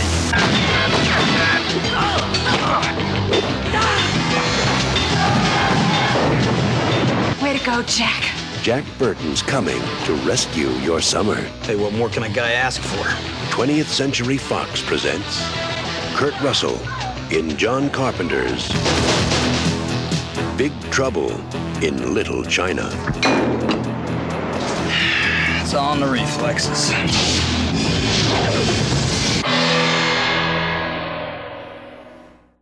Da wird so alles Mögliche miteinander vermixt, so chinesische äh, Religionen haben wir es wieder, Legendenbildung und überdrehte Neonoptik der, der 80er. Ne, Wir haben Kurt Russell wieder in so einer Westernrolle, in diesem Fall Amerik als moderner Cowboy ein Trucker, der seinem Freund hilft, seine entführte Freundin ähm, aus den Fängen der chinesischen Untergrund-Mafia, Schrägstrich, äh, Geister, Fantasy-Wesen zu befreien. Mit allem, was dazugehört, inklusive eines, eines Endfights mit abgedrehten Kung-Fu-Moves, wo auch humoristisch gezeigt wird, okay, zwei Kung-Fu-Kämpfer springen aufeinander zu und die springen dann halt zehn Sekunden lang aufeinander zu, bis sie sich treffen. Und danach nicken sie sich noch anerkennend zu, weil sie sich wundern, oh, guter Flug. Oder zwei Magier, die gegeneinander kämpfen und äh, die Hände so verkreuzen und am Ende mit Laserstrahlen gegeneinander kämpfen, als wenn sie ein Videospiel spielen. Äh, Finde ich ganz äh, fantastisch, also auch heute noch. Und da sind wir uns einig. Ich mag den sehr gerne. Also wird ja oft so gesagt, das ist kein guter Film. Unsinn. Äh, wenn man sich ein bisschen mit Hongkong-Kino auskennt, äh, merkt man, er ist sehr beeinflusst davon. Er kennt das sehr gut. So Sachen wie Chinese Ghost Story, damals das aufkommende, bekannter werdende Hongkong-Kino. Ähm, er hat es gesehen, er hat es gekannt und er hat genauso überdreht gedreht, wie die es gedreht hätten. Also er macht einen Hongkong-Film, der nicht in Hongkong spielt, sondern eben in Little China. Also es ist alles etwas kleiner, obwohl es Big Trouble ist. Es ist in Amerika. Aber er nimmt das sehr gut auf. Ich habe diesen Film total gerne. Der ist charmant, der ist liebenswert, hat tolle äh, Schauspieler und witzige Ideen und ist einfach schräges, durchgeknalltes, wunderbares Kino. Und neben der Unterhaltung trotzdem auch wieder dieses Männer- und Frauenbild, was so mitschwingt, weil wir haben hier vordergründig den John Wayne-Charakter mit, mit Kurt Russell, der aber im Grunde den ganzen Film über äh, auf die Schnauze kriegt. Ne? Er, er kabbelt sich dann immer mit, äh, na, wie heißt sie, von äh, Sex and the City, Mhm. dann später auch. Wir wissen beide, wie wir Kim, meinen. Kim Cattrall. Äh, Kim Cattrall, genau. Hm? Genau. Äh, aber beide nehmen sich halt nicht viel und kabbeln sich die ganze Zeit und äh, haben ihre Heldenmomente, aber haben halt gerade auch er immer große Schnauze. Und es gibt so eine sehr schöne Szene, wo er und sein Kung-Fu-Buddy sozusagen in einen Konflikt geraten und er sozusagen wild in die Luft feuert, nach oben, die Decke trifft und die herunterfallenden Brocken schlagen ihn K.O. Und während des ganzen Kampfes liegt er quasi K.O. da oder er ist damit beschäftigt, irgendwie seine Waffe überhaupt erstmal aus dem Halfter zu kriegen, während sein Kumpel alle im Alleingang fertig macht. Und am Ende steht er halt da und sagt, ja, das haben wir gut gemacht. Ja, ist schon, das ist also voller schöner Momente, also wirklich ein schöner Film. Äh, meiner Ansicht nach unterschätzt im Werk von Carpenter, weil du sagst auch, er ist tatsächlich auch sehr viel Kluges dabei. Genau. Der nächste Film dann ist, gilt so als der zweite Teil seiner Apokalypse-Trilogie, Die Fürsten der Dunkelheit oder Prince of Darkness.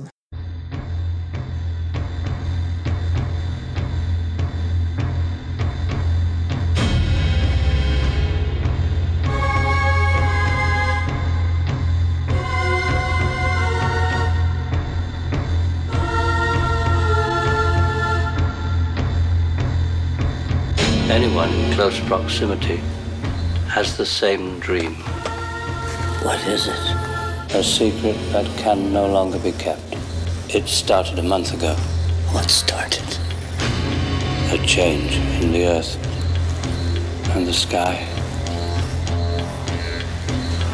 His power. There's a weird locking mechanism. Looks like it can only be opened from the inside. A life form is growing out of prebiotic fluid. It's not winding down into disorder, it's self organizing.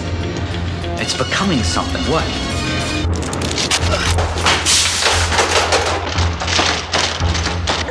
Ah!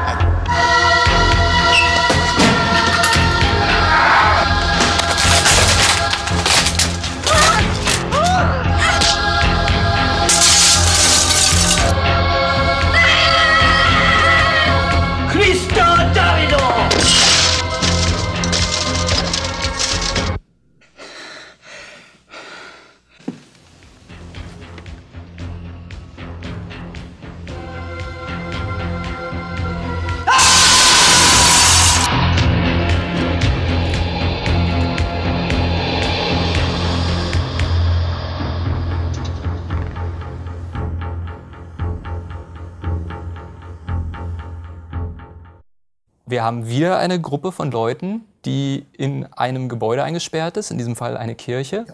Und das große Motiv dieses Films ist quasi Religion und Wissenschaft. Dass quasi das versucht wird, miteinander zu verbinden. Die reden dann sehr viel über, über Quantenmechanik und dass da drin dann irgendwie Gott drinne steckt.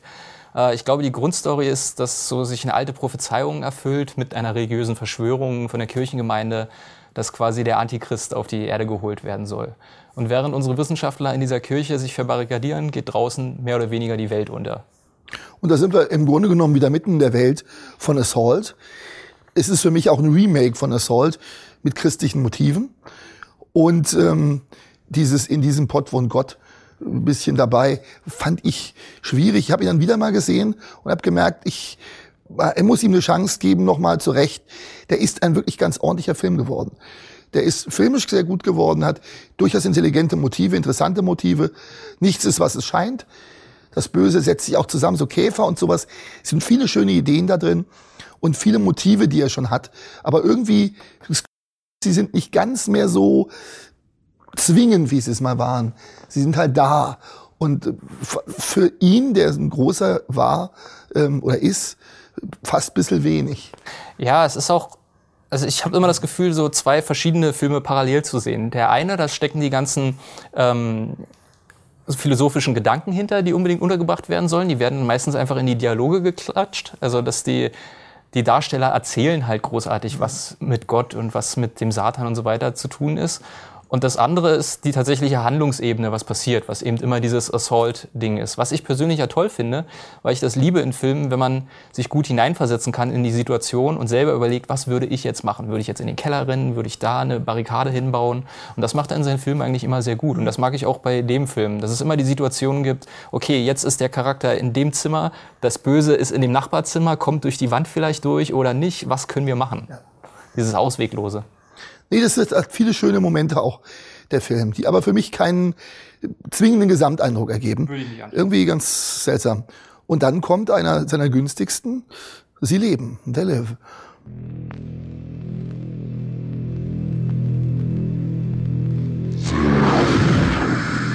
Our masters! What do these things want, and why are they here? You still don't get it, do you, boy? They have recruited the rich and the powerful. They're running the whole show. Wake up! They're all about you, all around you.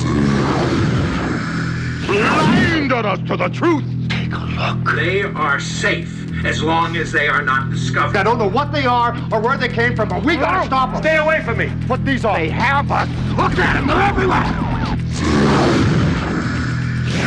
Our owners. We have no other choice. I don't like this one bit. Leave it alone, man. It ain't none of my business. Ain't none of yours.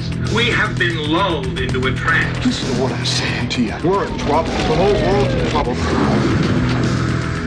Control us! You're sending some kind of signals out of TV sets. I've got one that can see. Mama don't like tattletale.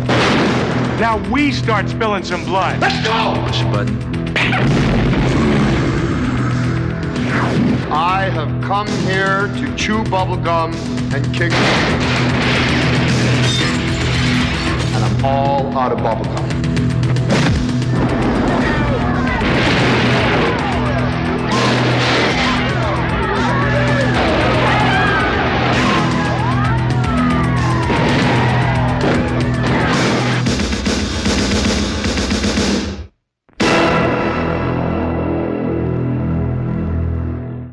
Ja, äh, den habe ich auch erst vor, vor einer kurzen Weile, vor einem halben Jahr oder so, das Mhm. erste Mal gesehen. Der gilt ja als großer Kultfilm, auch bei vielen Leuten. Hm, Hat mir nicht so viel gegeben, tatsächlich. Also ich sehe wieder viele schöne Elemente, die ich, die ich mag. Äh, schon interessant, die Hauptrolle in dem Fall mit äh, einem Wrestler, Roddy Piper, zu besetzen, der aber auch dann auch irgendwie ganz gut reinpasst, weil er so, so treu doof, so ein bisschen halt Der alles Mann aus dem. Volk. Ja. Wir haben ja diesen Trucker-Typen, der Mann aus dem Volk, den sogar arbeitslos jetzt. Und ähm, der Held ist so ein typischer Carpenter-Held. Aber mir geht's wie dir. ich habe den Film nicht gemacht. Dieses Obey, Gehorche. Man setzt die Brille auf und man die absetzt, sind überall diese Schilder zu sehen. Gehorche uns, mach was wir dir sagen. Das ist zu einfach. Das ist auch für einen Carpenter zu einfach. Das ist, äh, ich glaube, viele Teenager und so mögen die Message, weil da so dieser, dieser Kapitalismuskritik mit drin steckt, von wegen, das ist eigentlich eine Verschwörung, die wollen uns alle nur kontrollieren mit ihren Werbebotschaften. Äh, in dem Film natürlich ganz lustig, äh, so der Spin gemacht, dass sie halt Sonnenbrillen aufsetzen und dann auf einmal sehen, oh, die Hälfte der Bevölkerung besteht aus Außerirdischen, ja. die uns kontrollieren. Ne? Und das halt von den Kapitalisten, in, also von Menschen auch verkörpert gesagt wird, ja, das ist halt so, aber das ist ja auch nicht schlimm. Wir leben doch eigentlich ganz zufrieden. Wobei der Film sich wirklich Zeit nimmt, in der ersten Hälfte äh, zu zeigen, äh, wie die soziale Unterschicht so, ja. so leben muss. Und um die geht's ja vor allen Dingen. Es spielt ja auch eigentlich nur in der sozialen Unterschicht die sich dann wehrt dagegen, gegen diesen Kapitalismus. Aber das ist eben so Kapitalismus von Außerirdischen. Nee, es ist selbstgemachter. Und von daher ist es, finde ich, bot, einfache Botschaft, auch günstiger Film, der endet für mich auch irgendwo im, im Halben, weil es, es gibt keine richtige Lösung. Es muss jetzt angefangen werden, jetzt müssen wir sie vertreiben. Ja, jetzt kann es losgehen. Genau, es kommt ziemlich plötzlich, das, das Finale, äh, da wo ich denke, oh, jetzt wird's interessant. Ja. Was ist denn eigentlich in dieser Verschwörung dran? Wer steckt da drin? Und die sind relativ schnell, äh, ja, nein, die, äh, wir sind böse, wir machen nicht mit, da gibt's einen Sender, den wir zerstören müssen, da rennen wir hin, wir zerstören den und äh, alles gut. Film ist zu Ende. Beziehungsweise ist es nicht gut. In dem Film wird dann gesagt, okay, es wird alles aufgedeckt und Chaos bricht überall ja. aus. Theoretisch. Und das ist, ja, John Carpenter hat vier Jahre gebraucht, äh, zum ersten Mal so einen langen Abstand zwischen zwei Filmen. Und war immer im Jahresabstand, kann man fast sagen, fast jährlich ein Film. Jetzt vier Jahre Pause. Sie leben war halt sehr billig schon und kein großer Erfolg. Und dann dreht er Jagd auf einen Unsichtbaren, ein Riesenprojekt.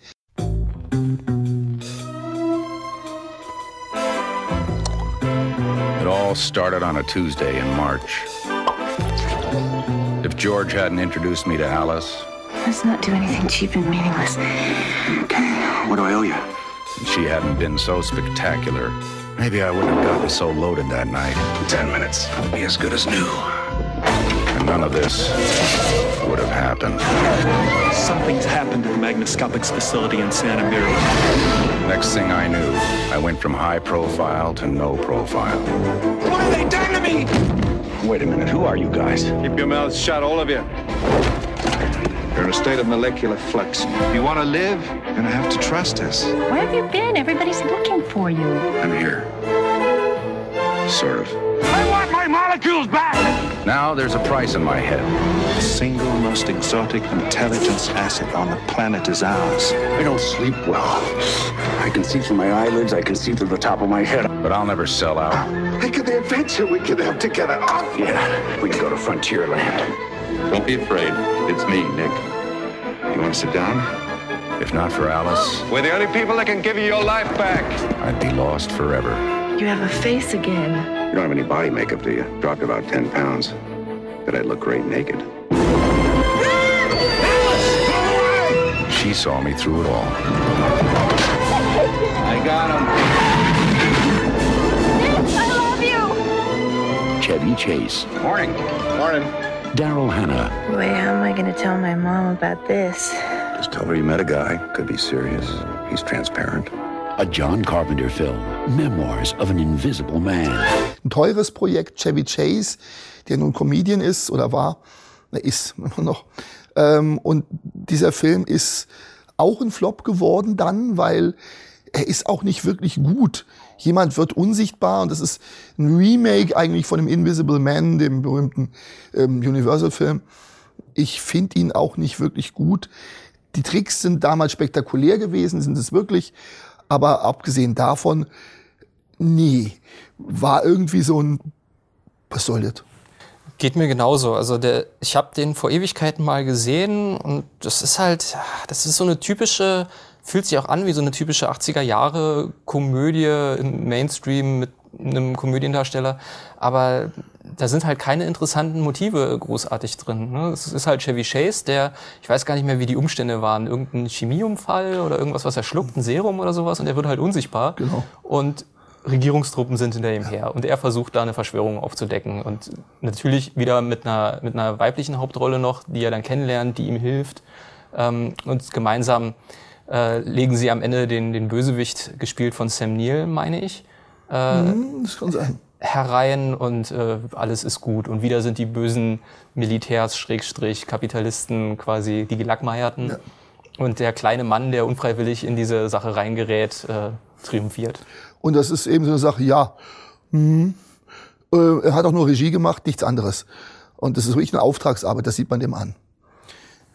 Ein Jahr später ähm, ein Film, der mir persönlich nichts sagt, äh, Bodybags. Bodybags ist so eine, ähm, da gibt es sozusagen ähm, Episodenfilm. Ich glaube, es sind zwei Episoden, es sollten mehr werden, wurden dann aber zwei. Und ähm, ja, ich habe den gesehen.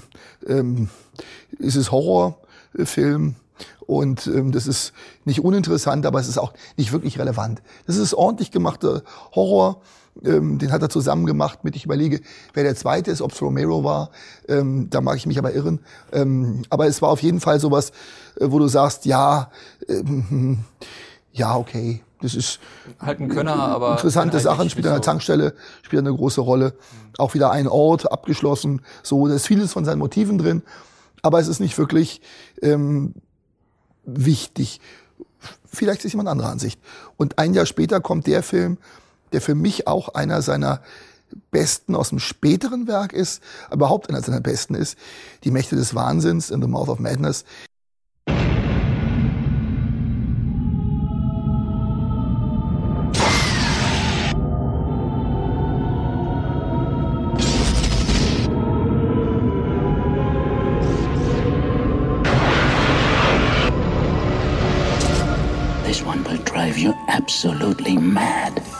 Riots began because the stores could not meet the demands of Sutter Kane's novel, In the Mouth of Madness. Kane disappeared two months ago without a trace. He's the guy that writes horror books. You can forget about Stephen King. Kane outsells them all.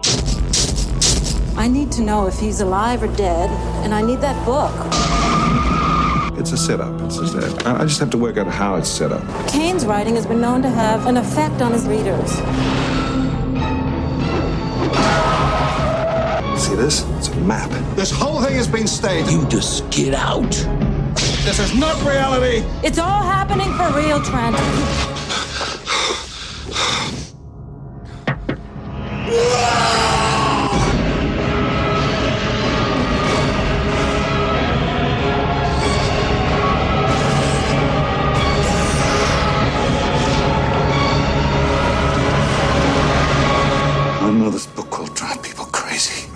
Hope so. The movie comes out next month.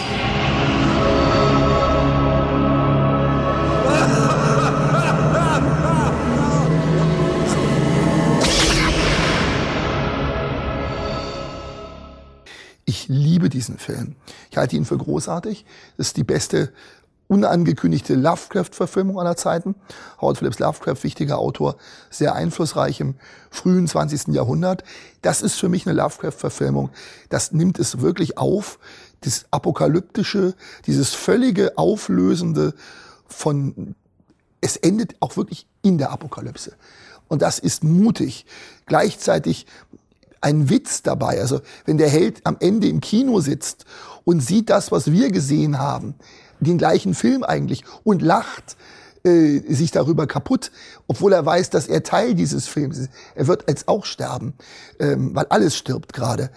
Ähm, und man selber beginnt sich im Kino zu fragen, Moment mal, wir sitzen gerade im Kino und sehen jemandem zu, der einen Film sieht, den wir auch gerade sehen. Und der ist der Held aus dem Film, den wir gerade sehen. Wow, wie um wie viele Ecken ist da gedacht. Also Hut ab und Sam Neill spielt das ganz großartig. Ich, wie gesagt, ich liebe diesen Film. Ich habe den vor ein paar Monaten das erste Mal gesehen und fand den auch von vornherein richtig toll. Hab sofort auch die, die Lovecraft-Motive äh, da drin gesehen.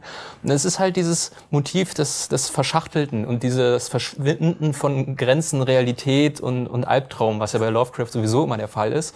Ich meine, die Grundstory ist ja, glaube ich, äh, er ist Sicherungsangestellter, Sam Neill oder sowas und bei einem Verlag und ein berühmter Horrorautor ist, ist verschwunden. Er ist an sich Versicherungs und der Verlag äh, heuert ihn an.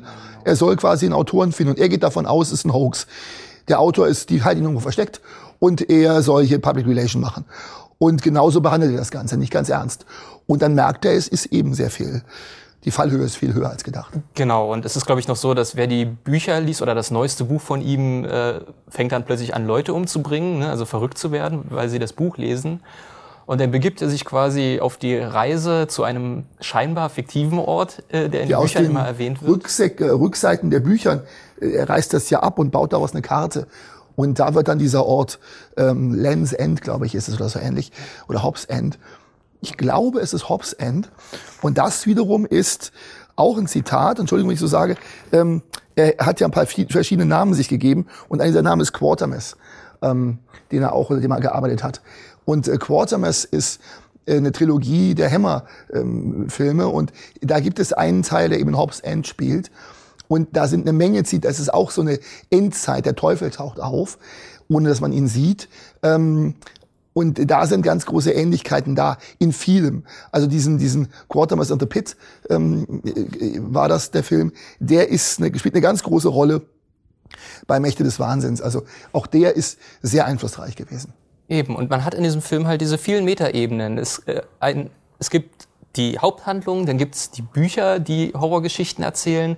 Dann gerät er halt in diese scheinbar fiktive Stadt, die dann doch da ist, kann die dann nicht verlassen, auch ganz toll gemacht. Er versucht dann auf der Straße davon zu fahren und ist in wie so einer Zeitschleife, dass er immer wieder... Das Kind auf dem Fahrrad, das ein alter Mann wird, das erinnert an David Lynch.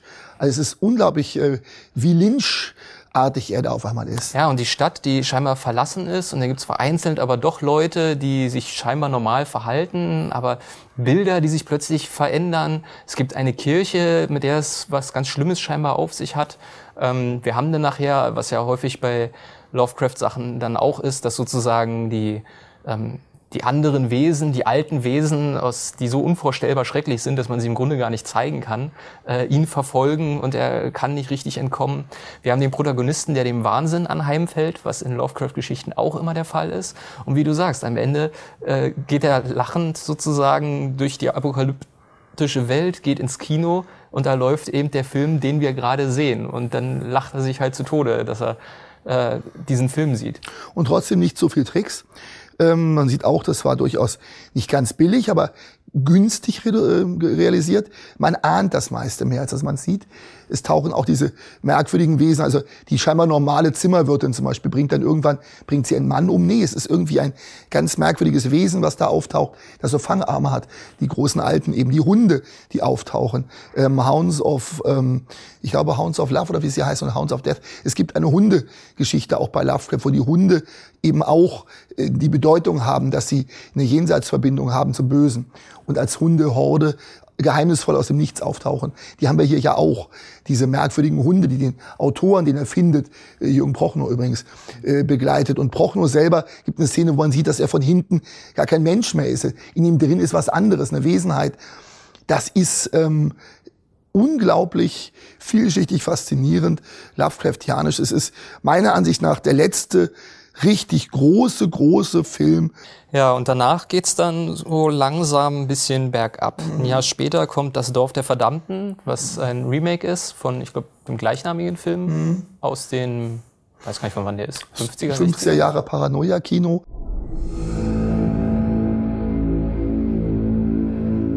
At precisely 10 a.m., in a quiet seaside village, something happened. Something unexplainable. Something unbelievable.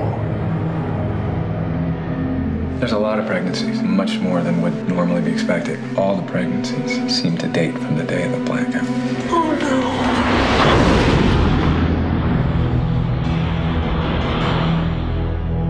Now, this town is about to discover that looks can kill. There have been a few casualties. I should say, accidents. That might be related to contact with the children. My daughter was involved. Who are they? They have one mind that they share between them. Father, Let us pray. you've been discussing us with Dr. Vern. What did she tell you? You're hiding something. The police can't do anything to stop the children. Get out while you can. There's something so much more powerful than we'll ever be. What are you gonna do? The only thing that we can do.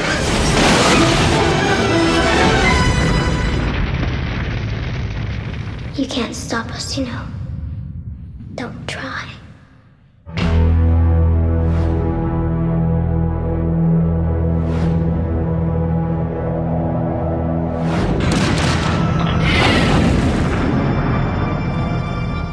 Außerirdische Kinder, die gleichzeitig The Midwich Cuckoos ist der Originaltitel der Erzählung. Das ist eine Science-Fiction-Erzählung.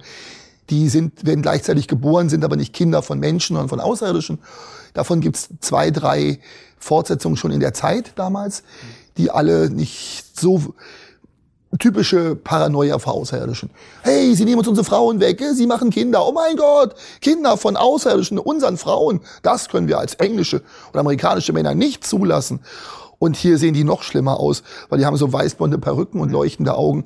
Da ist also wirklich, ähm, hey John, was war da los? Und ich finde auch, dass es aussieht wie ein TV-Film, also im schlechten Sinne. Also es wirkt sehr, sehr billig. Ich weiß gar nicht, woran ich das festmache, ob das jetzt an dem, an dem Kamerabild liegt oder an die Qualität der Ausstattung, aber man hat nicht das Gefühl, dass man da gerade einen Kinofilm schaut. Nee, gel gelackter Kappes, der auch wirklich einfach daneben gegangen ist. Das ist ihm vollkommen entglitten.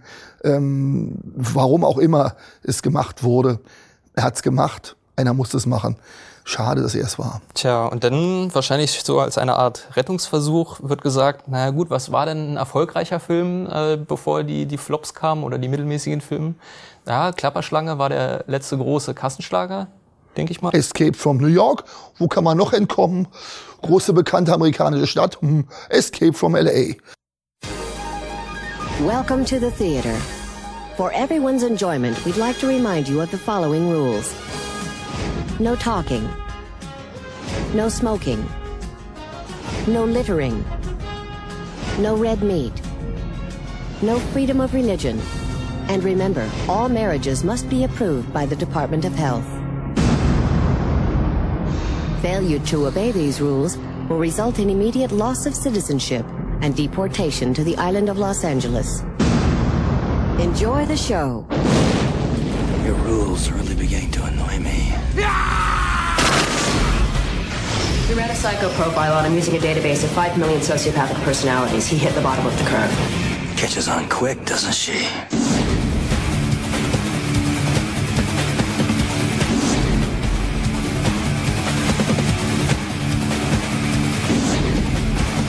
This town loves a winner.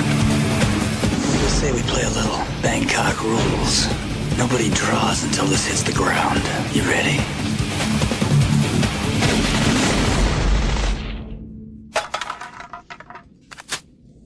Draw.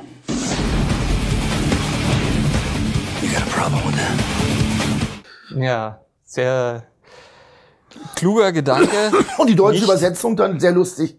Nimmt nicht den, die Klapperschlange auf, sondern Flucht, aus, LA. Ja, eigentlich, eigentlich dumm. Aber naja, die Klapperschlange 2 wäre vielleicht auch zu Doppelpunkt Flucht aus LA wäre wahrscheinlich Selbst heute der Titel. die Schlange klappert wieder oder Snake gedacht, ja. klappert zurück oder irgendwie sowas. Ähm, ja, es ist, das Gefühl ist, es ist Escape from New York in billig. Das ist nicht durchgehend so. Es hat wunderschöne einzelne Szenen dabei. Sehr gute Schauspieler. Steve Buscemi ist mit dabei und andere. Aber das Pam, ist Pam Grier, glaube ich, auch. Pam Grier ist auch dabei, ja. Toll. Aber ich habe den auch, ich habe den vor Ewigkeiten gesehen und habe kein Interesse, den nochmal zu sehen. Ich habe den sogar vor äh, Klapperschlange gesehen. Und es ist fast ein Remake. Diesmal ist die Tochter des Präsidenten, die auf Gefängnisinsel LA dann oder irgendwas oder Stadtbereich äh, runterstürzt und wieder muss er ran und wieder muss er sie retten und wieder wird am Ende irgendwie ein Tonband oder sonst was äh, äh, zerstört. Zwischendurch gibt's glaub glaube ich, eine Szene, wo die Stadt fa fast überflutet wird und er irgendwie auf einem Surfbrett da, ganz schlecht auch mit Computertechnik, wir sind hier in Mitte der 90er, äh, lang surft. Also man fragt sich halt, wozu. Ne? Wenn man die Klapperschlange hat, braucht man den Film nicht wirklich. Und er zitiert sich so viel selber, das ist ja auch das Surfbrett ein gutes Beispiel. Da haben wir sie den, den, den ähm, Dark Star, den er zitiert. Also wirklich, es ist ein Selbstzitat. Ähm, er hat Momente auch, wo er mir durchaus gefallen hat, in dieser ganzen trashigen Art, weil er so wirklich sehr trashig ist und auch einen Witz hat im Umgang damit. Er meint nichts ernst. Aber manchmal möchte ich es auch gerne ernster haben. Der nächste ist wieder ein bisschen ernster, Vampire, Vampires.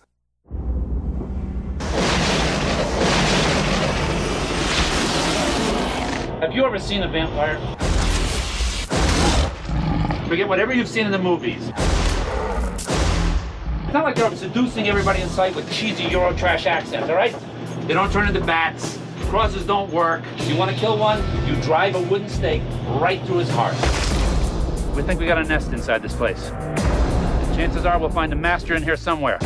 I know your parents were bitten by vampires and you were raised by the church to be its master slayer. No one knows vampires better than he does. Open wide, baby. But he met his match when he met the master who started it all, Jack Crow. He was a priest. It's the first known case of vampirism. The first and most powerful. You are the only one who faced Alec and survived. A master vampire has a telepathic link with his victims. You're gonna help us find them. It's a cross. For 600 years, Valak has wanted to live in the daylight. A master vampire, able to walk in the sun, unstoppable. Biggest nest of blood drinking mud the world has ever known. Time to kill some vampires.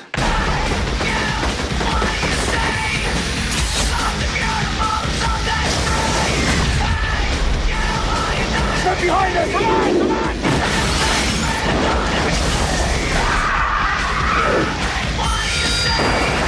You can't kill me. James Woods. From the master of terror comes a new breed of evil. John Carpenter's vampires. You never told me they could do that. I didn't know they could do that.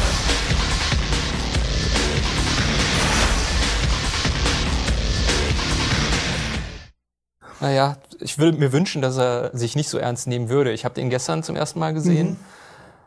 Und ich habe mir die ganze Zeit nur gedacht, wo- wozu, Wa- warum? Also es wirkt wieder, es wirkt aus irgendeinem Grund wieder sehr, sehr billig. Es hat ein bisschen, von wann ist der 2000, nee, 1998? ja. das ist ein, dummerweise nach From Dusk Till Dawn. Äh, und fühlt sich deswegen auch wie ein Abklatsch an, der es halt weniger konsequent und weniger gut macht. Äh, mit Daniel Baldwin, einer von den Baldwin-Brüdern, der zu Recht nicht der bekanntere von den Baldwin-Brüdern ist. Der unbegabtere von allen. Aber ich fand es interessant zu sehen, dass die äh, weibliche Hauptrolle, nenne ich es mal, was im Grunde eine, ähm, eine Prostituierte darstellt, die von Vampiren gebissen wurde und von unseren Helden ausgenutzt wird, um zu sehen, was der Meistervampir sieht, äh, dass das die Darstellerin ist von äh, Amanda Palmer? Nee, Quatsch, Amanda Palmer. Ähm, aus Twin Peaks, die junge Dame, die äh, ermordet ja. wurde. Ähm, Ja. Hm. so ähnlich. Ich glaube, Palmer ist der Nachname. Ähm, ja, wo ich dachte, die kommen mir irgendwie bekannt vor. Und dann ist das die eine andere Rolle, durch die sie bekannt ist. Aber der Film ansonsten, Vampirjäger, die Vampire jagen, äh, mit bekannten Vampirmotiven, aber nichts Neues hinzufügen, sich nicht mal drüber lustig machen, sondern möglichst cool sein wollen. Wir sehen James Woods, der so als ähm, abgefuckter ähm, Vampirjäger quasi sein Ding macht. Also ein, ein guter Schauspieler dabei mit, mit ihm. Ähm, ein bisschen Western-Motive hat es sehr stark. Es spielt auch viel in der Western-Landschaft. Ähm, hat Momente, die ich auch mag. Aber es sind so Momente, die aufglimmen und wieder abglimmen. Und im Endeffekt sagt man sich, ja, es gibt ihn halt. Es ist nicht schlimm. Er war in Deutschland, es gibt ihn dann nur gekürzt, da gab es ihn nur gekürzt. Ungekürzt macht es ihn nicht besser. Ja, es gibt Ähm, ein paar Splatter-Effekte, die dann rausgeschnitten wurden. Die sind recht krass in den Momenten, aber wie du schon sagst, es bereichert den Film jetzt auch nicht. Leider nicht. Leider nicht. Ja, dann sind wir schon beim nächsten. Drei Jahre später mal wieder Zeit vergangen. Ghosts of Mars.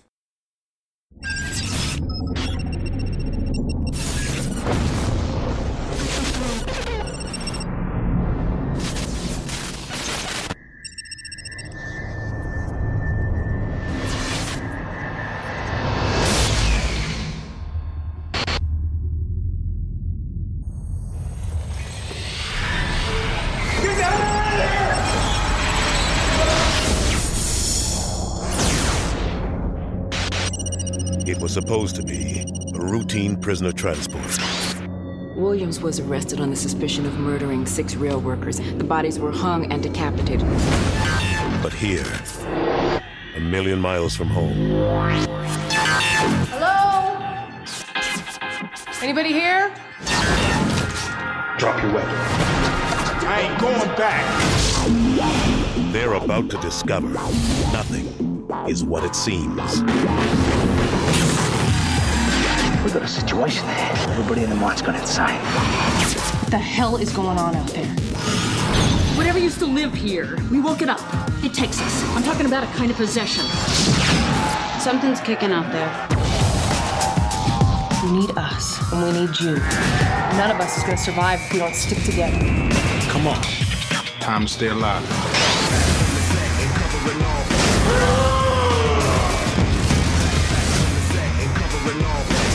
Time I saved your life. Yeah, run a tab! From the Master of Terror. Go, get out! John Carpenter's Ghosts of Mars. Damn, girl. I like you already.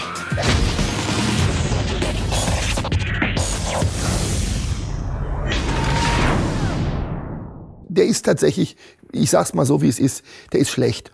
Der ist kein guter Film. Ähm, er ist aber interessanterweise ein Remake von einem alten Bava-Film aus den 60er Jahren, wo es auch um die Geister auf einem Planeten gibt, die da zu Vampiren werden. Vampirmotiv also auch. Und das hat unglaublich viele Nähe. Äh, Der, der wird ja immer als Vorläufer zu dem Alien gesehen, dieser Film von Bava dessen Titel mir natürlich jetzt im Moment auch nicht einfällt, was sehr klug ist. Ähm, dieser Bava-Film ist aber eigentlich mehr die wirklich wie, als hätte er ihn gesagt, den mache ich mal nach. Es geht um die Geister auch der, der, der Marsbewohner, also nicht um die realen, die übernehmen dann die Menschen. Das ist genauso, wie es bei, bei ähm, Bava ist. Und von daher ist dieses äh, Bava-Motiv sehr stark dort. Es ist eine der ersten größeren Rollen auch für Jason Statham, der dann noch kein Star war. Und auf der anderen Seite hast du dann eben so Leute, die so ja immer Stars sein wollten. Hier die die die. Äh, Er spielt da nicht Ice Cube mit? Ja, Äh, Natasha Henstridge, ja. ja. in diesen in diesen Äh, ähm, Spice? Nee, Slice? Also dieser in diesen Alien, äh, Alien Rip-Off. äh, Rip-Offs mitgemacht hatte ähm, und die in erster Linie Species, Species genau. Und das brachte sie mit ihren Species Ruhm. Und das Ganze ist so, ja, spielt dann im Zug, der fährt auf dem Planeten, auf dem Mars, ein Zug auf dem Mars. Na gut, dann ist eben so, die fahren Zug. Ähm, das muss nicht auf dem Mars spielen, tut's aber. Ähm, der Film ist sonst nicht gut, ich weiß. Aber er hat so ein paar kleine Momente, wo ich sage, oh, es ist wirklich C, B oder C-Picture, aber mit Momenten. Ja, es ist eine Weile her, dass ich den gesehen habe. Ich überlege gerade, was ich daran so, so schlecht fand, weil, wie du sagst, die Motive an sich, die haben ja was, was für sich. Schauspieler wahrscheinlich dann eben nicht so gut. Und ich weiß nicht, irgendwie haben diese späteren Carpenter-Filme für mich immer so, einen- so einen Billig-Look, der sich zu sehr dann schon auf irgendwelche Tricktechnik verlässt, die halt schlecht altert. Und das ist es ja auch deutlich. Du sagst es ja richtig. Schlecht gealterte Tricktechnik. Du siehst den Film und denkst, der ist noch viel älter, als er ist. Und äh, Fernsehen und, und Fernsehkulisse und billig.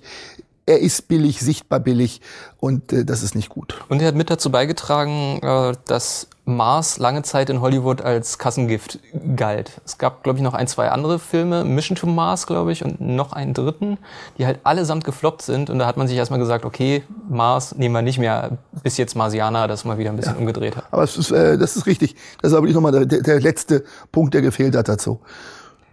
Ja, ähm, von Vampires gab es dann auch ein, zwei Fortsetzungen, wo aber Carpenter nicht mehr großartig hat er produziert. hat. 2002, 2002 war er aber auch.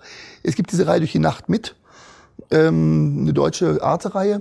Da ist er zusammen mit Franka Potente unterwegs gewesen in LA und es ist ein schöner Moment, weil sie ist Fan und ähm, es ist sehr schön, ihn da erleben zu können, weil er ist sehr offen, sehr klar und ähm, sie ist auch sehr offenes Fangirl ihm gegenüber, weil sie eben auch gerade das gut findet mit den starken Frauenfiguren, die wirklich, das darf man auch nicht vergessen, der Chef bei Ghost of Mars von der Expedition ist eben eine Frau. Ähm, und das ist, ähm, die Frauen sind wirklich, was das betrifft, sehr wichtige Rollen. Es ist nicht durchgehend immer bei ihm so, aber ganz, ganz oft, ganz große Rolle, ist er einer der wenigen nicht so wirklichen Machismo-Regisseure.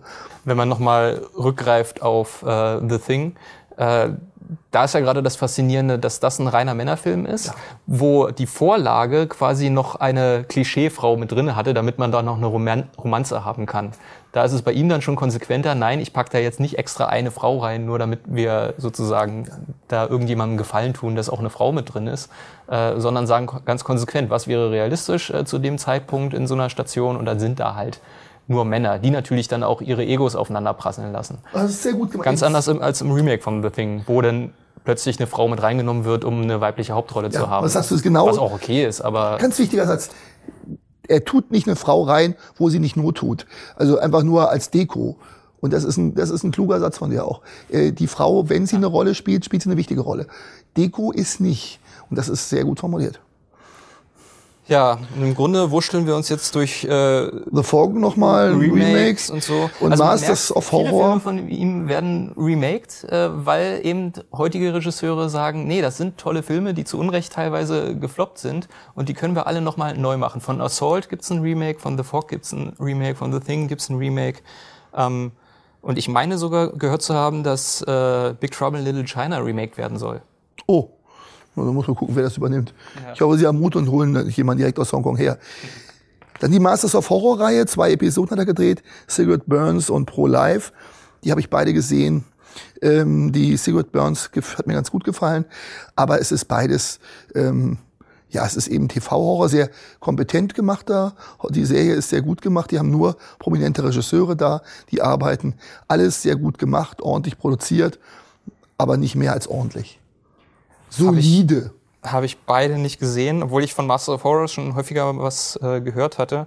Ja, 2010, ne, weitere fünf Jahre später, also er ist wirklich nicht mehr sehr aktiv in den letzten Jahren, außer natürlich musikalisch noch unterwegs und natürlich bei Fans immer sehr gerne als Gast und sonst wie gesehen, äh, macht er 2010 The Ward. What's the first thing you remember? Fire.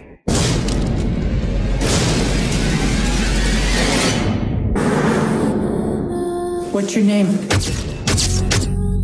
Kristen. Welcome to the ward, your new home.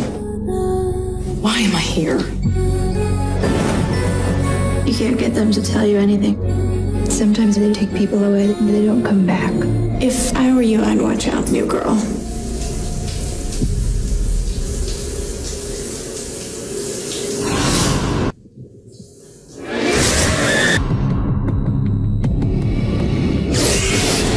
A ghost in here. I'm sure you believe you saw what you say. I'm not crazy. She's the last one that got out. She was one of us, but she's gone now. And now she's going to kill us all.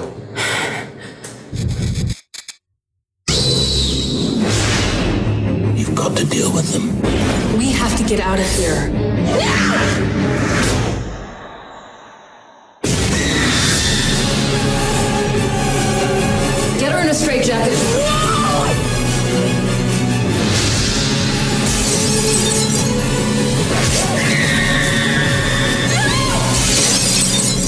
So bad, was it?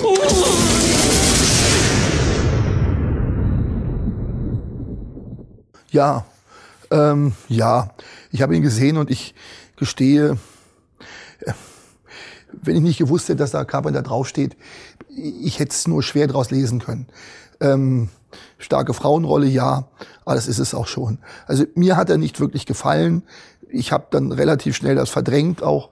Ähm, das war es für mich so nach einer langen Pause, macht er wieder einen Film. Er will vielleicht neu anfangen, neue Motive suchen und ist meiner Ansicht nach daran nicht gescheitert. Auf keinen Fall. Das ist solide wieder. Das Komische ist, John Carpenter ist auf seine alten Jahre solide geworden. Und da er früher nicht solide war, sondern wirklich experimentierfreudig, interessiert, offen, ist das ein Unterschied. Es ist jetzt nur noch ja ordentlich gemacht, kompetent und ordentlich abgegebene Arbeit. Hm, kann man sagen, ist eine schöne Sache, eine zwei, eine drei, aber eben nicht eine eins. Also von, von der Lehrersicht her gesehen war es das eben irgendwie nicht. Es ist von außen natürlich schwer zu beurteilen, aber ich könnte mir vorstellen, dass er auch einfach nicht mehr so gut die Ideen, die er vielleicht noch hat, so umsetzen kann mit der heutigen Maschinerie von Hollywood. Er ist da so ein bisschen außen vor, er hat so seinen Altherrenstatus quasi als, als Kultregisseur und viele mögen ihn. Aber ich glaube, so richtig, wie heute Filme produziert werden, wer da alles Einfluss nimmt und so, er kriegt nicht mehr die Freiheiten wie früher, weil er halt genügend Flops gemacht hat. Und man gibt ihm auch nicht mehr riesen Budgets und dann ist es natürlich schwierig, dann noch was draus zu machen, wenn Nicht man selbst ihm. dann nicht seine freie Entscheidung walten kann, wie er das vielleicht noch bei Halloween gemacht hat. Wir leben in einer Welt, in der ke- kleine ähm, Budgets nicht mehr da sind. Es gibt entweder 300 Millionen ähm, Euro, dann ein 100 Millionen äh, Start an einem Wochenende als Flop gilt von einem Superheldenfilm. Oder du kriegst halt äh, zwei Millionen oder drei Millionen. Und er bräuchte mehr. Vielleicht ist Fernsehen die Zukunft für ihn. Da ist mehr Geld da. Vielleicht hat er auch keine Zukunft. Vielleicht will er auch gar nicht weitermachen. Ich habe das Gefühl, so ein bisschen ist er eigentlich am Ende der Laufbahn angelangt. Ähm, er ist mehr lebende Geschichte, Geschichtenerzähler jetzt, der auch von der Zeit erzählen kann. Aber er ist, glaube ich, nicht mehr relevant für den gegenwärtigen Horror. Das ist ein trauriger, dover Satz, der mir auch leid tut. Ich meine es nicht so böse, aber ein bisschen ist es das. Er ist tatsächlich, ähm, er hat seine unglaubliche Relevanz, die er in den 70ern und 80ern einfach hatte. Die ist nicht mehr so da. Aber das ist ja auch nicht schlimm. Wir haben ja jetzt häufiger schon von Regisseuren geredet, die, äh, die noch leben, aber eben nicht mehr die Relevanz haben, die sie früher mal hatten. Und das ist halt auch nicht schlimm. Da wachsen neue Generationen auch nach.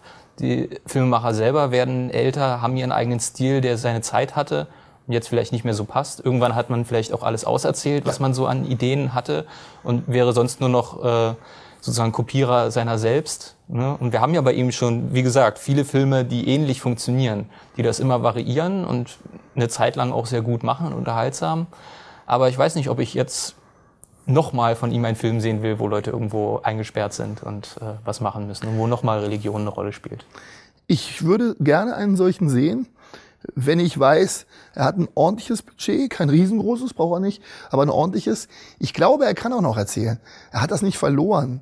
Ähm, es ist einfach so, die Zeit ist über manches hinweggegangen und, und hat ihn so ein bisschen fast ratlos zurückgelassen.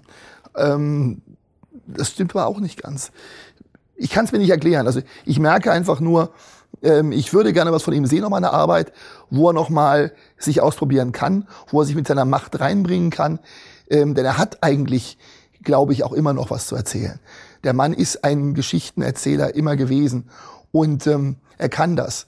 Aber ich glaube, er braucht auch ähm, die Unabhängigkeit und das notwendige Geld. In der ähm, Fernsehserie hier, ähm, wo er Cigarette Burns gedreht hat, in den anderen Film, hat er noch mal die Möglichkeiten gehabt und hat die auch relativ ordentlich genutzt. Es ist ein bisschen mehr sogar als solide, möchte ich sagen. Ähm, Joe Dante war ja mit Produzent und ähm, da hat er sozusagen, ähm, hab ich gesagt, oh, hat er dir was zu verdanken? Und Joe Dante eigentlich nicht, weil, naja, ist ja selber großer Name der Carpenter schon. Ich glaube, dass es er hat es ja nicht mehr nötig. Also finanziell, glaube ich, ist er in trockenen Tüchern und er macht ja seine Musik, die er sehr gerne macht. Und was man so mitkriegt, ist er halt auch ein sehr kompromissloser Regisseur, der halt auch allen den Stinkefinger zeigt äh, und sich nicht viel gibt auf, auf irgendwelche Kritiker oder Produzentenmeinungen, was ihn sicherlich auch schwierig macht, dass er sich nicht so einfügen kann. Aber in dem Sinne findet er selber es, glaube ich, auch nicht super schade, dass er sich, also dass er sich das nicht mehr antun muss, den, den ganzen Firlefanz. Nee, er ist ein Cowboy auch. Der, der ist ja auch wirklich. Der ist der, der, der Loner, äh, der Cowboy, der eine Rolle spielt in seinen Filmen auch. Der ist auch ein bisschen selber. Und das ist eben, wie du es genau, wieder sehr gut sagst. Er zeigt, ich muss das nicht. Filmindustrie, ich muss das nicht. Es gibt meine Bedingungen, die wären so, das, dann lieber nicht. Und ich glaube, das ist das, was am Ende bleibt. Dieser, wenn dann so ein 70-Jähriger jetzt einfach sagt, ach Leute, ihr könnt mich mal ihr könnt mich gerne ehren, das ist mir egal, weil ich, der ist, das ist ihm nicht wichtig.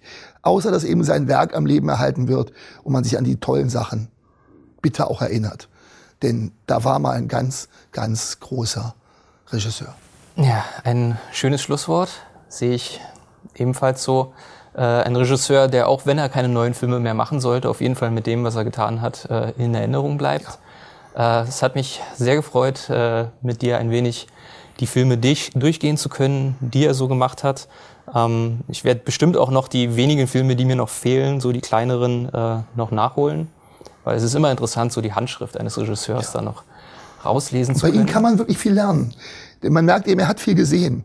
Das ist jemand, der selber viel kennt und aus der Kenntnis ähm, des Kinos auch gedreht hat. Ähm, und das ist ein ganz wichtiger Punkt. Nur wer Filme kennt, kann Filme drehen, weil er Filmgeschichte erlebt hat und nicht nur von Erzählungen her kennt. Genau. Und wer die Zeit nicht hat, sich die Filme anzuschauen, der schaut sich Filmlook an und hört dann das wenige, was wir noch da herausfiltern könnten. der großartige Tom. Tom hatte ich, ich danke dir sehr. Vor allem habe ich mich sehr gefreut, dass du Carpenter vorgeschlagen hast, weil es war mir eine große Freude, mich mit dem Mann jetzt nochmal auseinandersetzen zu dürfen. Es war mir ebenfalls eine Freude. Dann bis zum nächsten Mal. Ciao, ciao.